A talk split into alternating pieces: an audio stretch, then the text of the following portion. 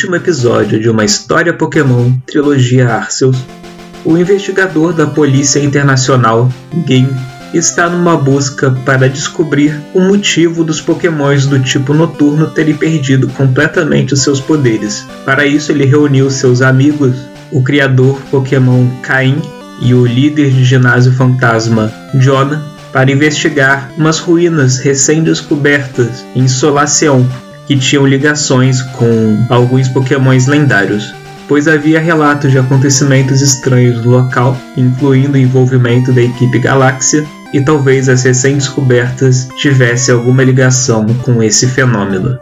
Após um conflito com a equipe Galáxia, eles resgatam uma cientista de lá e descobrem que a equipe Galáxia parecia estar atrás de Arceus.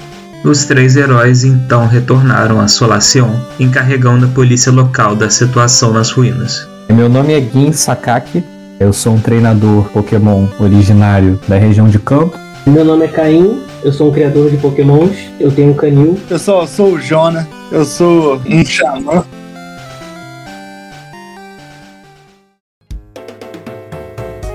E vocês voltaram lá para a cidade de onde saíram e foram dormir. Na manhã seguinte, Jink, você recebeu uma ligação, você acabou de atender ela e você escutou o professor Rowan pedindo sua ajuda. Você conhece o Rowan, já teve contato com ele, você sabe que ele é um pesquisador Pokémon responsável por, na região de Sinnoh, fornecer os Pokémons iniciais para os treinadores que estão saindo em jornada e ser meio que o tutor deles, falando, explicando tudo e ensinando o que ele tem que fazer e tal. Ele é o cara que inicia os treinadores Pokémons da região. É o financiador, né? O famoso financiador, né? E você recebeu essa ligação dele, dele falando que precisa muito da sua ajuda. Não, vou perguntar o que, que houve, meu filho, que você tá esbaforido aí. Ah, bem, olha. Primeiro, quanto tempo, né, que a gente não se fala? Como é que estão as coisas, né? Não liga mais, não quer saber mais dos antigos. Só porque você parou de financiar minha, minha jornada, não quer mais saber de mim? Qual foi?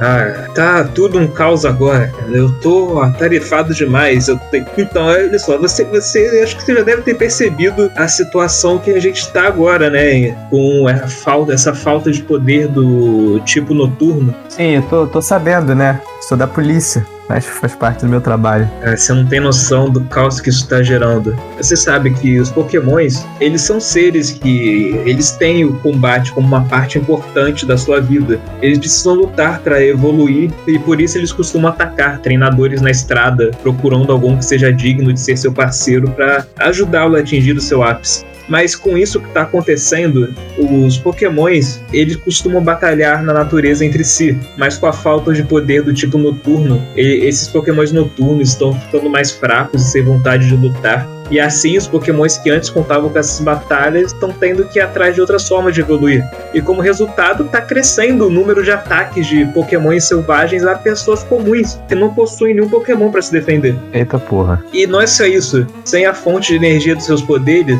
eles estão comendo cada vez mais berries para se manterem saudáveis. Só que o que nasce na floresta não está sendo suficiente. E eles estão atacando celeiros e cidades em busca de fruta. Cara, tá tudo um caos. Aí nessa hora eu olho pro Jonah e falo: É, a gente viu uma revoada de Murkrows agora há pouco aqui, indo em direção à cidade. A gente não entendeu nada, eles estavam berrando e guinchando. Foi bem assustador. Olha, e a gente vai ver cada vez mais disso se não resolvermos o problema. Olha, eu tô pesquisando sobre isso, tentando achar uma solução e, e eu tenho já algumas suspeitas. E, Gui, você me disse já tem um tempo que você estava atrás do Arceus, não é? Você estava pesquisando sobre ele. É, Tava fazendo isso, fazia parte de uma investigação que eu tô fazendo pela Polícia Internacional. Por quê? Bem, as minhas pesquisas têm apontado para ele eu acho que pode ter alguma relação. Eu acho que se a gente juntar tudo que você já descobriu e com o que eu estou pesquisando, a gente poderia conseguir responder mais rapidamente esse mistério. Tá, e aí o que, que você propõe? Bem, eu precisaria que você me ajudasse, é, me trouxesse tudo que você já descobriu, todas as suas pesquisas. Você vai compartilhar o que você fez também? Exatamente. Ok. E onde é que você tá? Bem, eu tô indo agora para Snow Point. Há algumas ruínas lá que eu acredito que nos darão algumas respostas. Você pode me encontrar por lá. Mas só que antes disso, eu gostaria que você me fizesse um favor. Lá vem. Eu preciso que você passe na biblioteca de Canalave. Lá você vai encontrar um tomo sobre a mitologia Pokémon e algumas teorias envolvendo Arceus e os Regis. Ela foi escrita por um antigo colega meu, o professor Zedson. Eu preciso que você traga isso para mim. Ok, beleza, tudo bem. Eu vou conseguir trazer isso? Vão me liberar lá na biblioteca que eu pegue esse. Simplesmente pegue esse livro, esse material? Eu vou ligar, fazer uma ligação lá para eles antes, então é só você falar seu nome, que você tá lá pegando a meu pedido, vai dar tudo certo. Ok, beleza. Então é isso, obrigado, e nós nos vemos assim que possível. E eles ligam o telefone. Ah, só pra avisar, eu botei no Viva Voz, tá? Então todo mundo escutou tudo que ele tava falando. Essa é uma dúvida. Eu imaginei alguém falando. Porque a gente viu uma negócio de. Quem você tá falando, cara? Falando nessa história? Porra, é essa? Não entendi, tava no Viva Voz, ok. Bom, bom deixar claro. Bom, e aí? Vocês acabaram de ouvir, né? Eu vou partir pra cidade de Canelave, Canelave, Canelave, Canelave, sei lá. Tô indo pra essa cidade aí pra poder pegar os livros na biblioteca. Caim, Posso continuar contando com a sua ajuda? Você tá com muito serviço lá? É, eu achei um pouco sacanagem ele pedir para nós três ir buscar esse livro, né? Dava muito bem pro motoqueiro ir lá, mas a gente vai, pô, não tem problema não. E não tem Uber pra entrega, de entrega nesse mundo. Um Uber. É. Ah, mas na verdade eu, eu não vou reclamar porque eu já tava, já tava nos meus planos dar uma passadinha na grande biblioteca de Canalave mesmo, que eu queria dar uma olhada para ver se eu encontro algumas coisas do que a doutora pesquisadora que tava com a gente gente. Você lembra, né, Caim? Quando a gente encontrou com ela, né? Lembro, claro. Tem certeza que você lembra da conversa e tal? Sim, sim. Quero ver se eu consigo algum material lá que faça sentido com as pesquisas dela. É, mas sim. Você já deve ter, quando a gente era mais novo, era uma delícia ir para aquela biblioteca, né? Aqueles livros que falavam que antigamente os humanos casavam com Pokémon. Um deleite aquilo lá. Tem adoráveis histórias. Eu acho ótimo que é esse livro que você lê e as pessoas falam que eu que sou maluco. Não, mas olha só. Gente, infelizmente vocês sabem que eu tenho uma, uma carreira a seguir aqui, né? Um ginásio para cuidar. Sacanagem, gente. Eu boto estagiário pra trabalhar lá de defender, não é danado, não. Vambora. Se ser líder de ginásio te impedisse de viajar, o Ash teria feito a jornada dele sozinho. Verdade, verdade. É, exatamente. Assim como o Rock, botei o estagiário pra defender o ginásio e vambora, filho. Pede, é, eu assino tudo digitalmente, em home office. É isso, você tá assinando remotamente. É isso. Você tá despachando de home office. Bom, então partiu? Vocês têm meio-dia, eu tenho meu Pokémon voador aqui pra levar a gente. Vocês têm aí o de vocês? Ah, O, o Caim, pobre Caim, né? É difícil, só se ele tiver um cachorro voador. É, não, não cabe mais de uma pessoa em um Pokémon voador. Mas uma coisa, nenhum de vocês tem carro não? Ou não é capaz de conseguir algum transporte? É, vamos. De novo, gente, eu sou basicamente o prefeito. Eu, a gente consegue um transporte. Pô, mas vou te falar que Canalave não é tão do lado aqui não. Canalave fica lá na- no, no cu de Chinô, cara. Ela leva algumas horas. É, saindo aí vai ser Vai chegar no final do dia. isso. Não, tá bom, pô. A gente vai de carro, todo mundo de carro. Chegar no final do dia, iremos chegar lá à noite. Que legal, já gostei. Cara, nessa hora meu Talonflame dentro da Pokébola fez a carinha triste, entendeu? Porque ele achou que hoje era o dia dele. Então beleza, quem vai chamar o, o carro? Eu vou deixar por conta do governador aí. Essa é a questão, tipo, vocês vão arranjar um carro pra onde você dirigir, ou se vocês querem realmente pagar por um táxi. Não, a gente vai alugar um carro. O Jonah é o governador da porra toda. Ele arruma um carro aí pra gente e qualquer coisa eu dirijo. Me dá uma meia hora, eu vou passar pro, pro estagiário lá que, que ele vai ter que defender o ginásio a partir de agora. Tenho certeza que ele vai ficar feliz com essa informação. E aí depois eu consigo um, um carrinho pra gente, beleza? Show. Jonah vai lá resolver as questões burocráticas no ginásio, deixa o estagiário tomando conta dele e você consegue descolar um carro lá para que vocês possam dirigir até Canalave. É um carro para ficar para vocês aí pelos próximos dias. Bom, né? Vai facilitar o resto das viagens. Dentro de meia hora, uma hora, vocês acertam lá as questões da- com a polícia, então é, também. que Vocês veem que eles já estão tomando as providências para invadir lá as ruínas e tirar a equipe galáxia de lá e libertar os reféns e dar um jeito nelas. Então já tem lá tropas se preparando, eles estão se carregando disso. Vocês terminam de preparar suas coisas e vocês seguem dirigindo rumo a Canalave. Quem que tá dirigindo? Ah, eu, né? Mas assim, não, que eu, cara. Não sei quem tá dirigindo. Pode ser alguém, pode ser, pode ser alguém que tá dirigindo. Não, quem tem que responder isso é o Jonah. O Gui foi o primeiro a se oferecer dirigir, gente. É claro que você tá dirigindo. Ok. Eu espero que não é 7 horas, eu espero que eu repese com alguém. Qualquer coisa eu posso botar a, a Zatanna pra dirigir também. Ela sabe dirigir. Eu prefiro alguém, eu prefiro alguém. Ela tem o QI de 4 mil, gente. Como é que ela não pode saber dirigir? Ela tem a coordenação mo- motora. Ela já dirigiu alguma vez? É uma parada importante. Não, isso não é o que eu falaria na frente dos outros, né?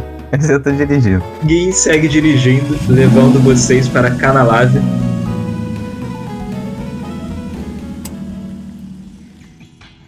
Vocês passam horas na estrada, passando por diferentes cenários, campos, áreas mais montanhosas e rochosas, áreas mais desérticas, passam por rios, por outras cidades. O sol já vai se pondo conforme vocês vão se aproximando da cidade. Só pra te falar, não é Canalave, é Canulave. Cidade de Canulave, tá? Só pra cair. O sol já vai se pondo conforme vocês se aproximam de Canyon Lake, até que fica completamente escuro. Vocês seguem nessa estrada, alguns postes iluminam alguns pontos da estrada, mas em outros está bem escuro. Alguém tem que manter os faróis ligados para enxergar a rua à sua frente. Eu começo a ficar entediado, eu ligo o rádio. Eu imagino que vai estar tocando assim, nessa longa estrada da vida. Vocês vão seguindo ao som do rádio, vocês estão seguindo, seguindo, seguindo lá pela estrada. Quando uma sombra aparece no meio dela, na frente do carro. E que você vê isso muito rápido, essa figura, uma silhueta surgindo à sua frente.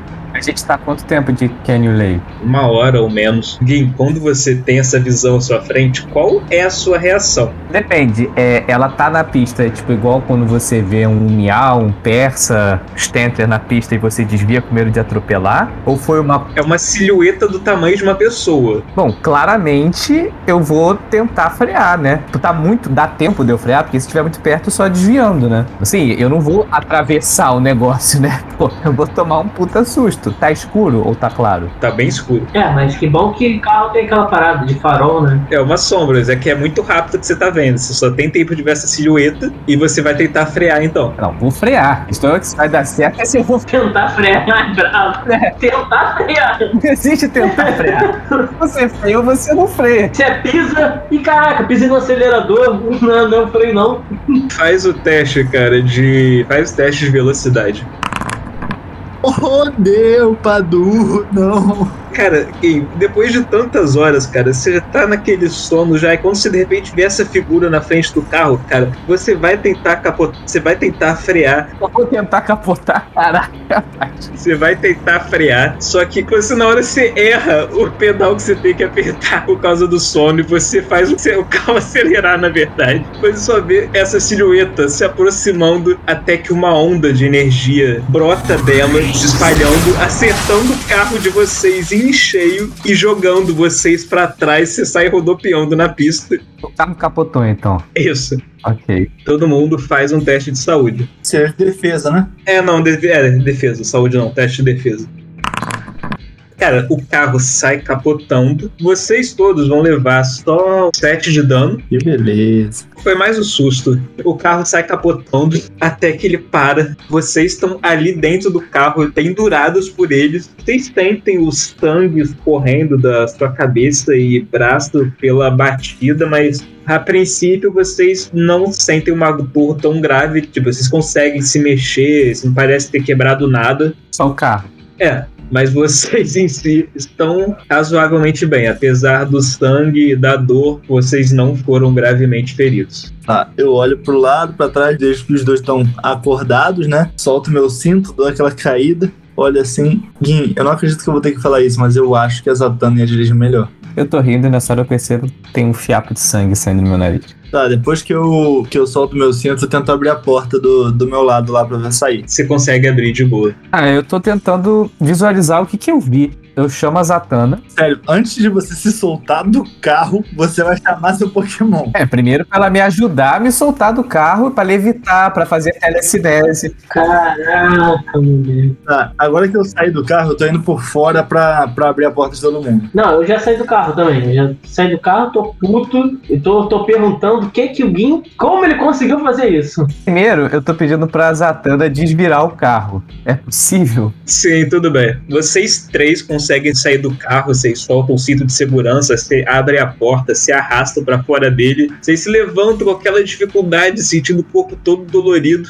Gin pega sua Pokébola e chama a sua Zatanna, que é a sua Alakazam, esse Pokémon psíquico meio humanoide, de pelagem amarela, um rosto meio triangular e que segura duas colheres. E ao comando de Gin, a Zatanna começa a se concentrar e vocês veem o carro lentamente se mexendo até que ele é erguido e vai sendo lentamente virado. Vocês percebem que ela tá fazendo, usando todo o seu esforço para conseguir, até que o carro ele vira completamente no ar e cai no chão, tipo aquele baque, mas ele tá ali em pé de volta no lugar. Eu, como recompensa, eu tiro do bolso uma colher nova que eu sempre carrego comigo e dou pra Zatanna. Aqui a Zatanna pega as colheres novas, ela te agradece lá, tipo, do demonstra o carinho que ela tem por você. E, e vocês estão aí no meio da estrada com o carro destruído. Eu pergunto pra ele, vocês viram o que eu vi? Eu tava dormindo, no caso. Eu, eu solto meu Marowak pra gente ter uma fonte de luz. Eu vi, você capotou o carro. Mas Você viu por que que eu capotei o carro? Você não viu essa criatura no meio da pista? Que criatura? O que, que você viu?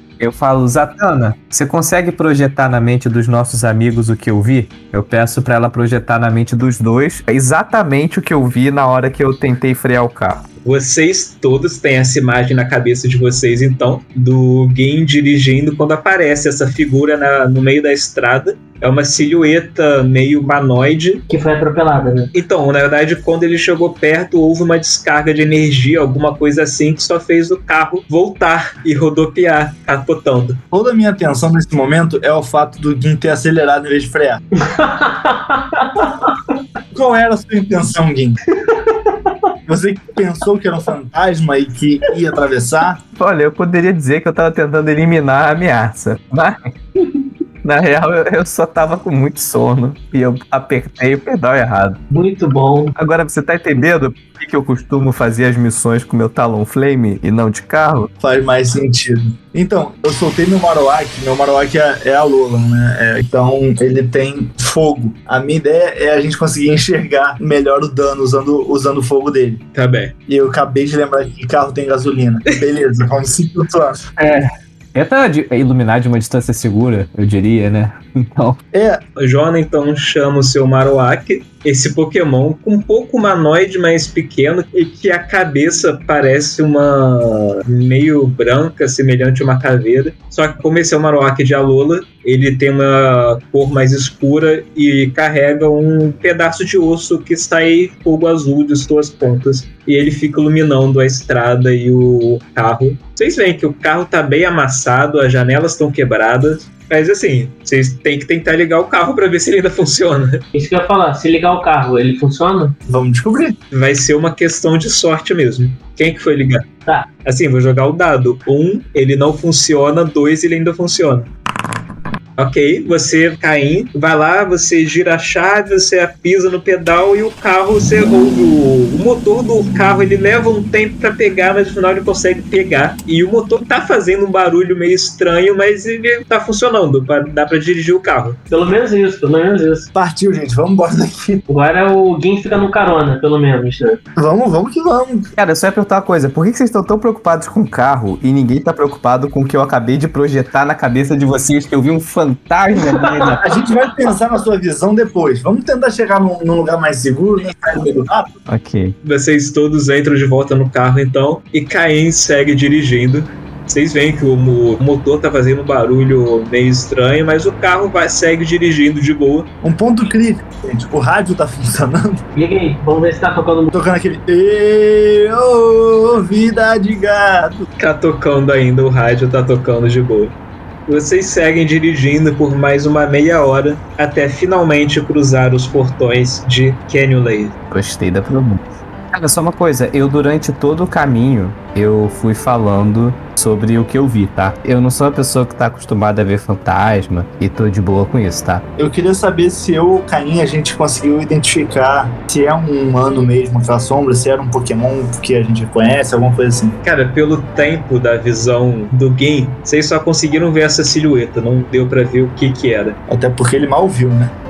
Vocês adentram o Canyon Lave então, vão seguindo pelas ruas. Vocês sentem o cheiro de umidade e o som da- de ondas, já que Canyon Lave é uma cidade portuária.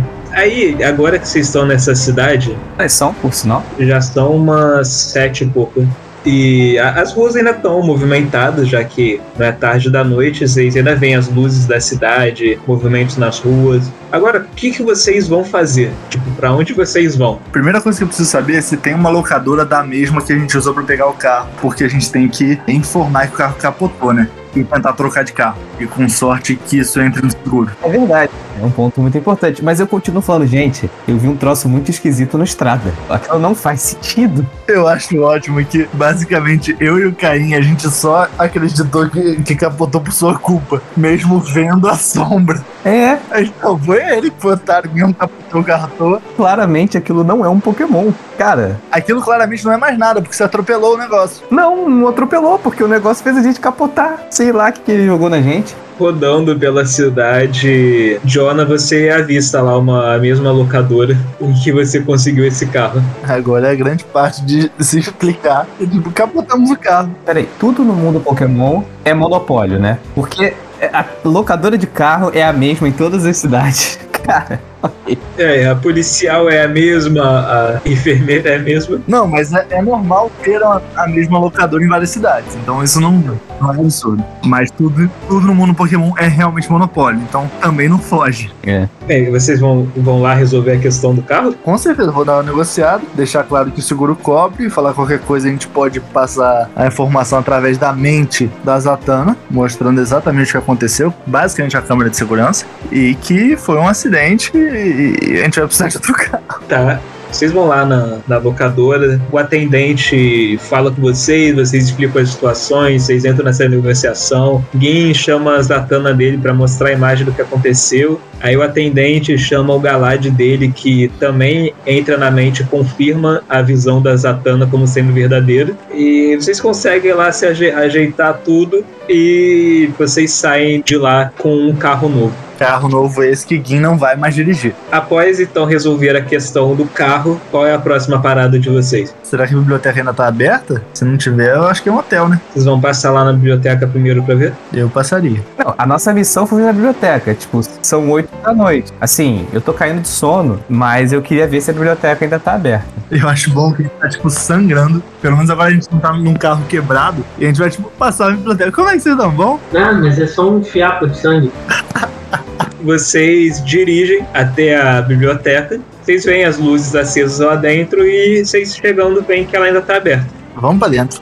Então partiu pra dentro. Vocês estacionam ali no lado de fora, adentro da biblioteca. Vocês veem assim que entram aquele salão enorme, cheio de estantes de livros. Conseguem ver que tem mais andares e há um balcão com uma atendente lá. Eu chego lá. Olá, bom dia, boa noite, né? Me desculpe pelo horário. É, você tem algum livro sobre pokémons fantasmas? Eu tô falando baixinho porque é uma biblioteca, né? Assim que você fala isso com a atendente, você vê saindo da parede atrás dela uma figura branca, meio pequena, com. Você vê que ela parece como se tivesse uma máscara branca na cabeça, onde você vê uns olhos, tipo uma pele roxa embaixo, uns olhos meio desconfiados. Parte do corpo de- dessa figura embaixo é quase como se fosse um vestido, ela tem umas mãos saindo dele e uma delas como se tapasse a boca. Você, Jonas, sendo entusiasta dos fantasmas, você conhece como uma Frostless, um Pokémon fantasma de gelo fêmea. Esse fantasma se aproxima da atendente, se debruçando sobre o colo dela. Ela fala: Oh, mas é claro, nós temos uma é, coleção enorme sobre livros dos Pokémon fantasmas. Você vai adorar vê-los. Eu posso indicar tudo aqui. E ela começa a falar com você direto sobre os livros de fantasmas que eles têm. Sim, eu tô só esperando a oportunidade de eu falar do verdadeiro propósito né, da gente estar na biblioteca, mas tudo bem. Eu peço ela me indicar pra área e eu vou, vou lá dar uma olhada nos livros. Ela indica a área, só que ela ainda fica um minuto falando várias sugestões de livros para você procurar, até você finalmente conseguir sair. Acho ótimo, os dois entusiasmadíssimos. E o Gui lá olhando, caraca, gente, não, não tinha um negócio importante pra gente fazer. Até que você consegue sair e ir até a área da biblioteca que ela tinha indicado. É lá no segundo andar. Eu vou real conferir os livros e eu vou soltar meu, meu Amon para interagir com, com a Frostless, porque os dois são fantasmas e, e já foram máscaras. Então achei que tinha, tinha a ver. Jonah solta seu Amon, que é um Corpágricos. Esse Pokémon fantasma tem uma forma semelhante a um sarcófago egípcio a Frosler sai do colo da moça e começa a interagir com o, o Amon. E vocês veem os dois Pokémons fantasmas lá falando na linguagem Pokémon deles. Enquanto a atendente fala com vocês, pois não, que desejam, também tem interesse em fantasmas. Eu tenho muitos livros aqui que posso recomendar para vocês. E, e, ela começa a falar dos livros para vocês dois. Assim, eu, como eu sou uma pessoa muito simpática, eu deixo ela falar um pouquinho, porque eu não quero cortar o barato dela. Vou, vou deixar ela falar. Aí quando ela der um respiro, quando ela parar para respirar, eu vou falar então. Ok, ela segue falando por um tempo, até que uma hora ela realmente para para respirar e você consegue, nesse momento, falar com ela o motivo de vocês estarem aí. Aí eu mostro a minha identificação, falo quem eu sou, falo que eu já fui um dos treinadores financiados pelos professores regionais e tal, e que eu vim a pedido do, do professor Rowan para pegar um livro. Cara, e se gabando muito, né? Nessa hora, eu aproveito e pergunto para ela se tem uma seção na biblioteca onde que ficam livros que falam sobre os mitos da criação, mitologias regionais e tal, que eu queria dar uma olhada nessa seção. Ah, sim, sim. É, o professor Rowan, ele, ele falou da sua, da sua vinda. O livro que vocês estão procurando, o tomo de Pokémons e Mitologia, número 4, do professor Zetsu. Procure por esse código ALZ13, é lá no terceiro andar, e por acaso fica realmente nessa sessão. Tem muitos outros livros relacionados aos mitos e lendas Pokémons e tudo isso. E aí, eu vou pra essa sessão. E Caim, você vai fazer o quê? Vou pra sessão de quadrinhos, vou ficar lendo quadrinhos. Não parece ser tão difícil pegar o livro do fantasma e ir embora, né? Tudo bem. A gente já se perdeu. O livro do fantasma ninguém precisava pegar, eu tô pegando à toa. Caim vai até uma a sessão, fica ali no primeiro andar mesmo, uma área cheia de quadrinhos dos mais variados tipos, enquanto que Jonah sobe até o segundo andar e você se vê em meio a estantes dedicadas aos pokémons do tipo fantasma. Há muito assunto lá e material interessante para você, enquanto que Gin sobe até o terceiro andar e se vê nessa sessão sobre os mitos e lendas do, do mundo Pokémon vocês estão cada um lá em, em, sua sessão da biblioteca, vendo os seus livros e tal. No caso, Gin, hum. faz um teste de ataque especial, vulgo inteligência, para encontrar o livro. No caso, é um teste de investigação. Então, se você tiver perícia em investigação, que eu sei que você tem, você recebe um bônus de mais dois. Se eu falhei miseravelmente. Ah, não. Eu vou usar minha, meu talento. É o que eu posso rerolar um dado. Sorte do Ash? Isso, eu vou usar a sorte do Ash. Ok. Game, então faça o seu segundo teste.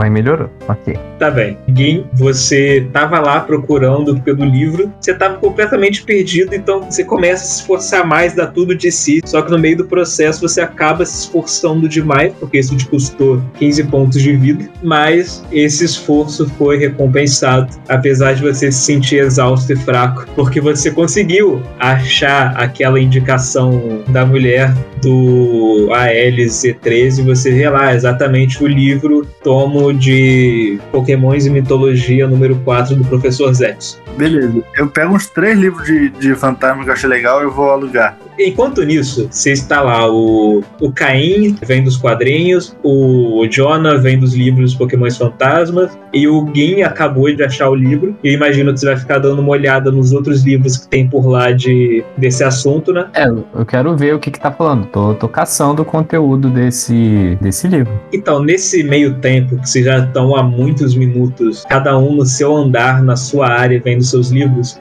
a luz apaga e vocês se veem completamente no escuro lá dentro. Eu não consegui nem ver o livro. Apagou antes de eu mexer no livro. É, assim, você chegou a abrir o livro e a luz apagou. E logo depois vocês escutam um trovão muito alto no lado de fora. Vocês escutam o som de chuva caindo lá fora. Eu, nessa hora, eu não enxergo nada, né? Então, eu ia falar, o olho para, eu não tô enxergando nada, né? É, vocês estão completamente no escuro.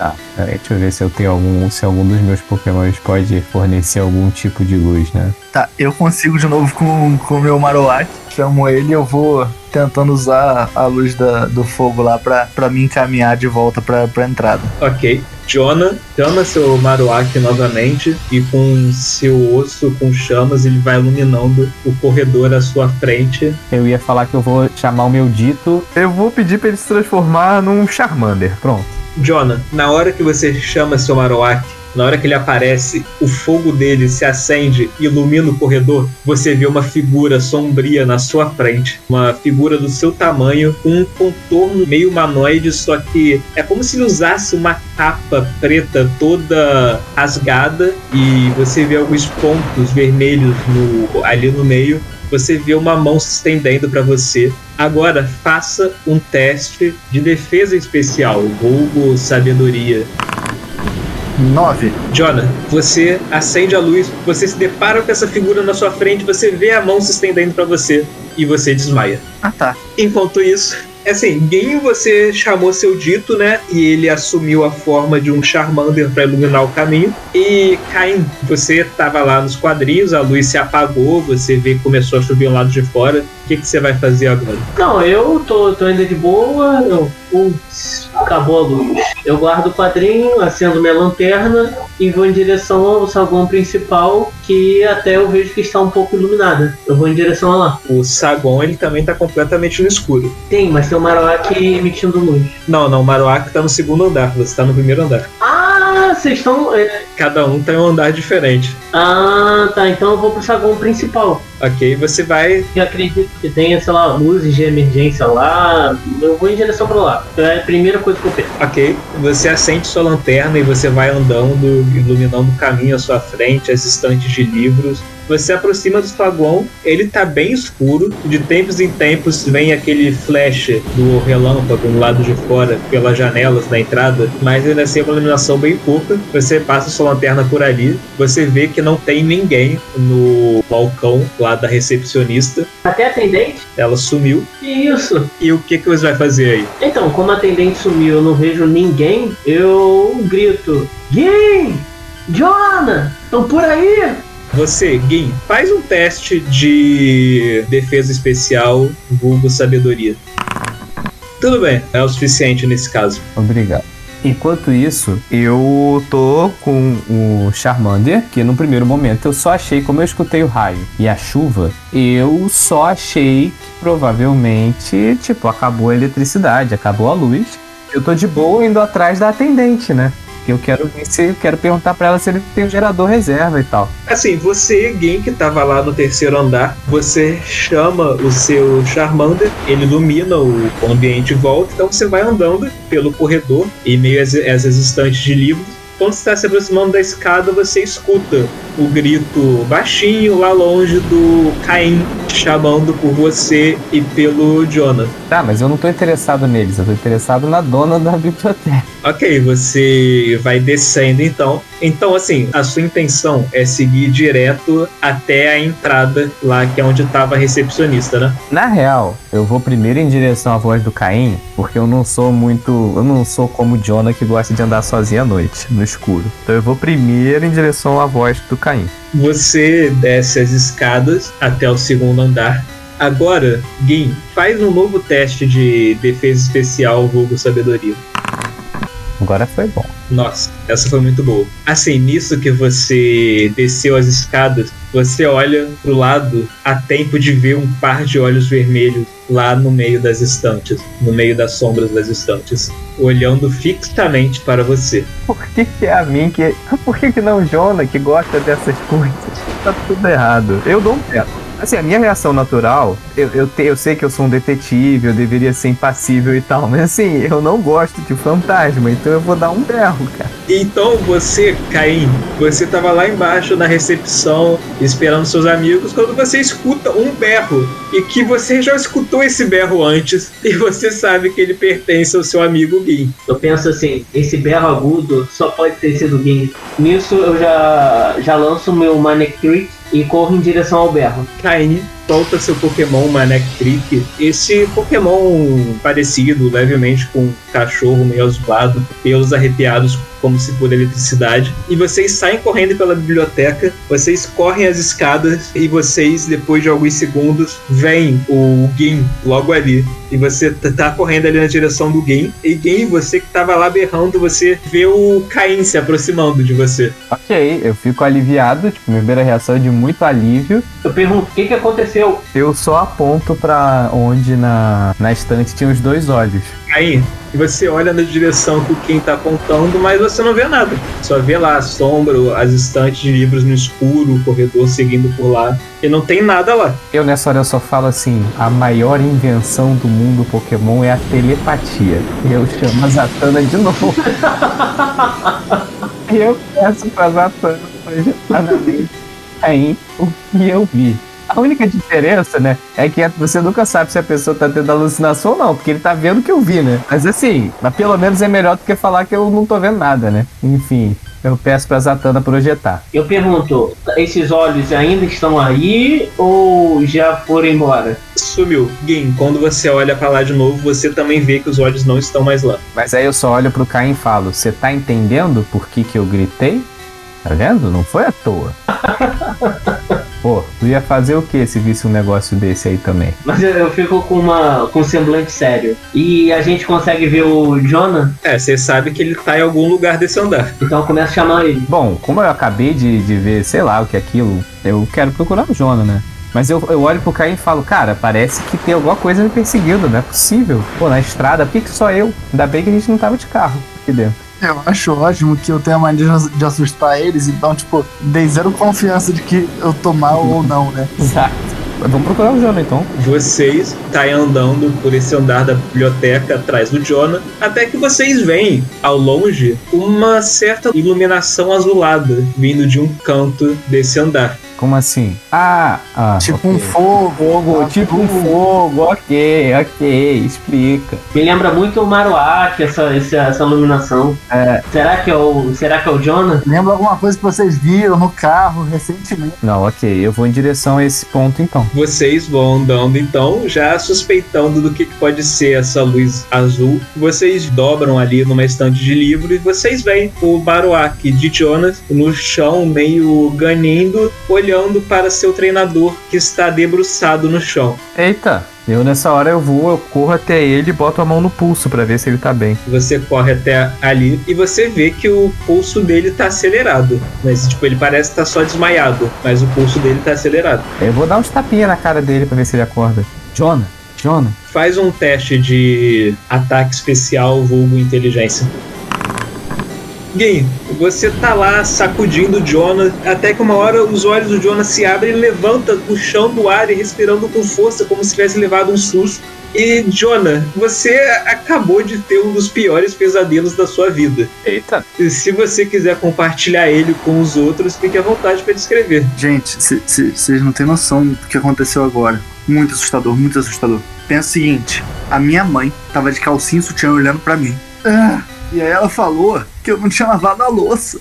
Gente, não consigo. Hum, acho que fiquei traumatizado aqui. Ok, ok, mas o que? Você literalmente dormiu aqui no chão, foi isso? Tipo, você tava aqui dormindo e aí teve um pesadelo, você viu sua mãe de calcinha e sutiã falando pra você lavar a louça. Que infância que você deve ter tido. Mas por que, que você dormiu aqui no chão? Ficou escuro e você achou que era ele tirar uma soneca, foi isso. Aí eu lembro um pouquinho do que aconteceu antes, eu olho pro, pro, pro Marowak pra ver se, como é que ele tá. O Marowak ele ficou mais animado quando você acordado. Que bom, né? É um bom sinal. Eu agarro ele e dou. Não, vai ficar tudo bem, filho. Relaxa. É, então, eu vi um, um rapazão, assim, um rapaz grande, que levantou a mão pra apertar a minha e depois acabei pegando no sono. Peraí, você viu uma, um, um rapaz É, e esse rapaz, ele deu a mão pra você. não, não. Tipo, uma pessoa apareceu e deu a mão pra você. Não, ele foi como se fosse me cumprimentar, entendeu? Esticou a mão pra apertar minha mão. E eu acho que a viagem, sabe? Tava cansado, acabei, acabei cochilando. Mas esse rapaz tinha olhos vermelhos ou não? Ah, gente, eu não, não parei pra olhar. Mas podia ter, podia não ter. Que aproveita é conta o que o Gin viu pro Jonah. Não, então, é porque justamente eu tô tentando entender. Eu acho que esse é um rapaz, gente. Acho que ele foi falar com vocês também. Deve ser o dono aqui da, da, da biblioteca. Será que é o mesmo rapaz? Tá, você viu um. Ai meu Deus. Ok, você viu um homem. Esse homem deu a mão pra você. Ok. Tá- Isso tá esquisito. Cadê a dona disso aqui? Eu vou começar a chamar pela, pela atendente. Você sabe o nome dela? Não, eu tô chamando senhora atendente. Atender! Vocês gritam lá pela atendente da biblioteca, mas não há nenhuma resposta. Tô achando meio estranho isso daqui. Eu acho que é bom a gente pegar o livro e ir embora. Tá meio estranho essa biblioteca. Sim, tá bem esquisito. Tipo, tô- eu confesso que eu tô achando bem estranho na real. Não, gente, mas relaxa, eu já peguei três livros, vambora. Não, sim, mas é primeiro que eu, eu peguei o livro que eu precisava, não, né? Pegou o que você precisava, você pegou. Você só não teve tempo de olhar mais coisas lá na sessão. Todo mundo pegou já o livro que queria. Então vamos embora. Mas eu queria fazer pesquisa lá na sessão. Tem que voltar amanhã. A gente pode sair daqui, né? E voltar na, no dia seguinte. A gente volta quando, quando abrir o livro. né? Isso. Vocês seguem andando por esse andar, vocês descem a escada e vocês estão andando ali por esse primeiro andar no salão, até que Gin, você sente um cutucar no seu ombro, como se alguém estivesse batendo nele. Eu dessa hora eu só falo assim. Jonah, Caim, qual de vocês dois tá, tá me chamando, hein? Você vê que os dois estão na sua frente. Eu olho pra trás pra ver. Eu acho que não sou eu. Eu falo assim, eu tive uma boa ideia. Manitrick, usa o faro aí pra ver se tem alguém a mais. Nisso que o Gin falou pra vocês, perguntou quem é que tava cutucando ele, e vocês olham pra trás, vocês veem o Cofágrigos de Jonah com uma das mãos tocando no ombro do Gin, e você vê que ele tá segurando a mão da Frostless, tá no lado dele. Ah, não, você voltou! Eu pulo no. dou um abraço na mão. O Amon te abraça com os outros três braços dele. Ok, beleza. Muito menos mal, né? Muito menos mal. E agora utilizar o faro. Pra ver se tem mais algum Pokémon, alguma, a- a- alguém mais por aqui. Vamos, vamos embora, gente. Só, só vamos. Bem, o Manetrick fica alguns segundos ali farejando. E eu vou fa- fazer o seguinte: faz o teste de faro pelo seu. Porra! É, o Manek Trick ele balança a cabeça negativamente pra você. Fala, bom garoto, bom garoto. Não, bom garoto não. Eu quero que ele fale que tem alguém aqui. A gente tá vendo, claramente tem alguém aqui. Tem que ter alguém. Não, segundo o meu Manitrick, não tem ninguém aqui não, cara. Não, ele é um mané mesmo. Ele tem sim. Eu confio nele, eu confio. Caraca, não é possível. Mas você viu, Tá seguro, é coisa da sua cabeça. Caim, você viu o que eu vi, Caim. Você viu que tinha alguma coisa aqui. Se tinha alguma coisa aqui, já foi embora. Meu Manitrick tá falando que não tem ninguém aqui, então porque não tem ninguém aqui. Agora vamos embora. Tá, bom, mas a gente tem que encontrar a treinadora do Frostless, porque ela não ia deixar o Pokémon dela sozinho, né? Então, gente, assim que a gente sair da biblioteca, a gente pode parar e conversar com o Frostless um pouquinho, tentar entender o que tá acontecendo. Que tal essa ideia? Isso, então bora. Tudo bem, mais seguro. A Frostless vai seguir a gente pra fora da biblioteca ou não? Isso é um, é um bom indicativo do que tá acontecendo, né? Porque se ela estiver preocupada com a treinadora dela, vai se recusar, né? Vocês seguem andando pela biblioteca então, até chegarem ao saguão de entrada de novo. Vocês veem a porta lá na frente, o balcão ainda vazio, escutam o barulho da chuva forte do lado de fora e veem o- os flashes, os relâmpagos iluminar o local pela janela. Então vocês escutam um grito. Um grito feminino bem alto e bem longo. Na mesma hora, a Frosles ela solta a mão do Amon e sai voando em uma direção lá da biblioteca, como se estivesse desesperada. Eu olho pro Gim pra ver se é ele que tá gritando. Não, dessa vez o grito não é dele. Engraçadinho. Beleza, gente, vamos seguir essa Frosles. E eu saio correndo atrás dela. Eu vou correndo também, em direção ao grito, porque eu fiquei preocupado com o grito da, da mulher. Você vê que ela foi seguindo pra uma área aí desse primeiro andar. Só que assim, ela traçou uma linha reta e foi. Só que essa linha reta da Frosles incluía um estante de livros. Então vocês tiveram que fazer alguns contornos ali. Até que vocês veem a Frosles sumindo, passando pela parede. Mas todos vocês podem fazer um teste de ataque especial, vulgo inteligência, vulgo investigação. Eita, papai. Vem no medroso, vem, que o medroso é bravo. É, Gui, você analisando a trajetória da Frosles, você vai seguindo pela parede, imaginando a posição que ela estava seguindo, e você vê uma porta lá nos fundos, só que ela tem uma placa em cima escrito somente funcionários. Eu caguei. Você errou rápido a porta. É, somente funcionários, eu sou um detetive em ação. Então, assim, na prática, dane-se. Eu, na mesma hora, eu, eu pego o distintivo só pra desencargo de consciência, né? E vou. Você já abre a porta e entra. Os outros dois, quem vai primeiro? Eu fui primeiro, tava no embalo já. Então entra o Gin, entra o Jonah e vai entrando o Caim também. E você, Caim, você sente uma mão no seu ombro. Hum. Eu, opa! Eu tomo um susto, dou, dou aquele pulo de susto e olho pra trás. Quando você olha pra trás, você vê uma figura, uma silhueta meio humanoide, como se fosse uma capa negra esvoaçando, uma capa meio rasgada. E você vê o brilho de olhos vermelhos e uma mão com dedos meio pontudos apontada para sua testa. E você agora, Caim, faça um teste de defesa especial, vulgo sabedoria. Não, não, não, não. Seis, nossa. E você, Caim, você apaga. E vocês, é, Gin, Jonah, vocês vão seguindo no embalo. Assim, vocês dois que estão correndo, façam um teste de sabedoria, de defesa especial, sabedoria, que é uma percepção agora. Beleza, acho que não ouvi porra nenhuma. Jonah, você só vai correndo atrás do Gin. Vocês estão seguindo por esse corredor que era só para funcionários. E Gin, você, apesar de você estar focado em adiante, você escuta um baque vindo lá de trás. E assim, numa olhada rápida para trás, você percebe o Jonah correndo a poucos metros de vocês, só que você não vê nenhum sinal do Caim. Eu grito por ele. Aí, você tá aí, Caim, você caiu? Você escuta o ganido do Manek Trick do Caim, mas não há nenhuma resposta do Caim. Eu vou em direção ao Manek Trick dele. Beleza, gente. O Jim passou por mim voltando, então eu imagino que agora eu percebi que pode ter acontecido alguma coisa. É, agora realmente, Jonah, você vê o, o Gin voltando, você percebe que o, o Caim ele não tá atrás de vocês, você também consegue escutar o ganido do Manek Trick dele. Eu acho que eu vou soltar o Pikachu e o Amon e vou mandar aquele truque de invadir o, Pikachu e, e botar o Amon pra. Ah, não, melhor seria o Ghost. Eu vou invadir o Ghost e botar meu corpo no Amon. Ok. Jonah chama Ghost, seu Gengar, aquele Pokémon fantasma roxo com um sorriso enorme. E ele usa de suas habilidades xamânicas para incorporar seu Pokémon fantasma. Enquanto que o Amon, aquele Pokémon em forma de sarcófago, abre a sua tampa, segura o corpo do Jonah com suas quatro mãos e joga ele para dentro de seu corpo e fecha a tampa do sarcófago, mantendo o corpo de Jonah protegido dentro dele, enquanto o Gengar corre atrás de Gin, que por sua vez chega até a porta desse corredor, dessa área restrita, e vê Caim caído no chão com seu Manek Trick ganindo, tentando acordar seu treinador. Eu vou fazer a mesma coisa, dar uns tapas na cara dele, igual eu fiz com o Jonah. Faça então um novo teste de ataque especial vulgo inteligência. 12.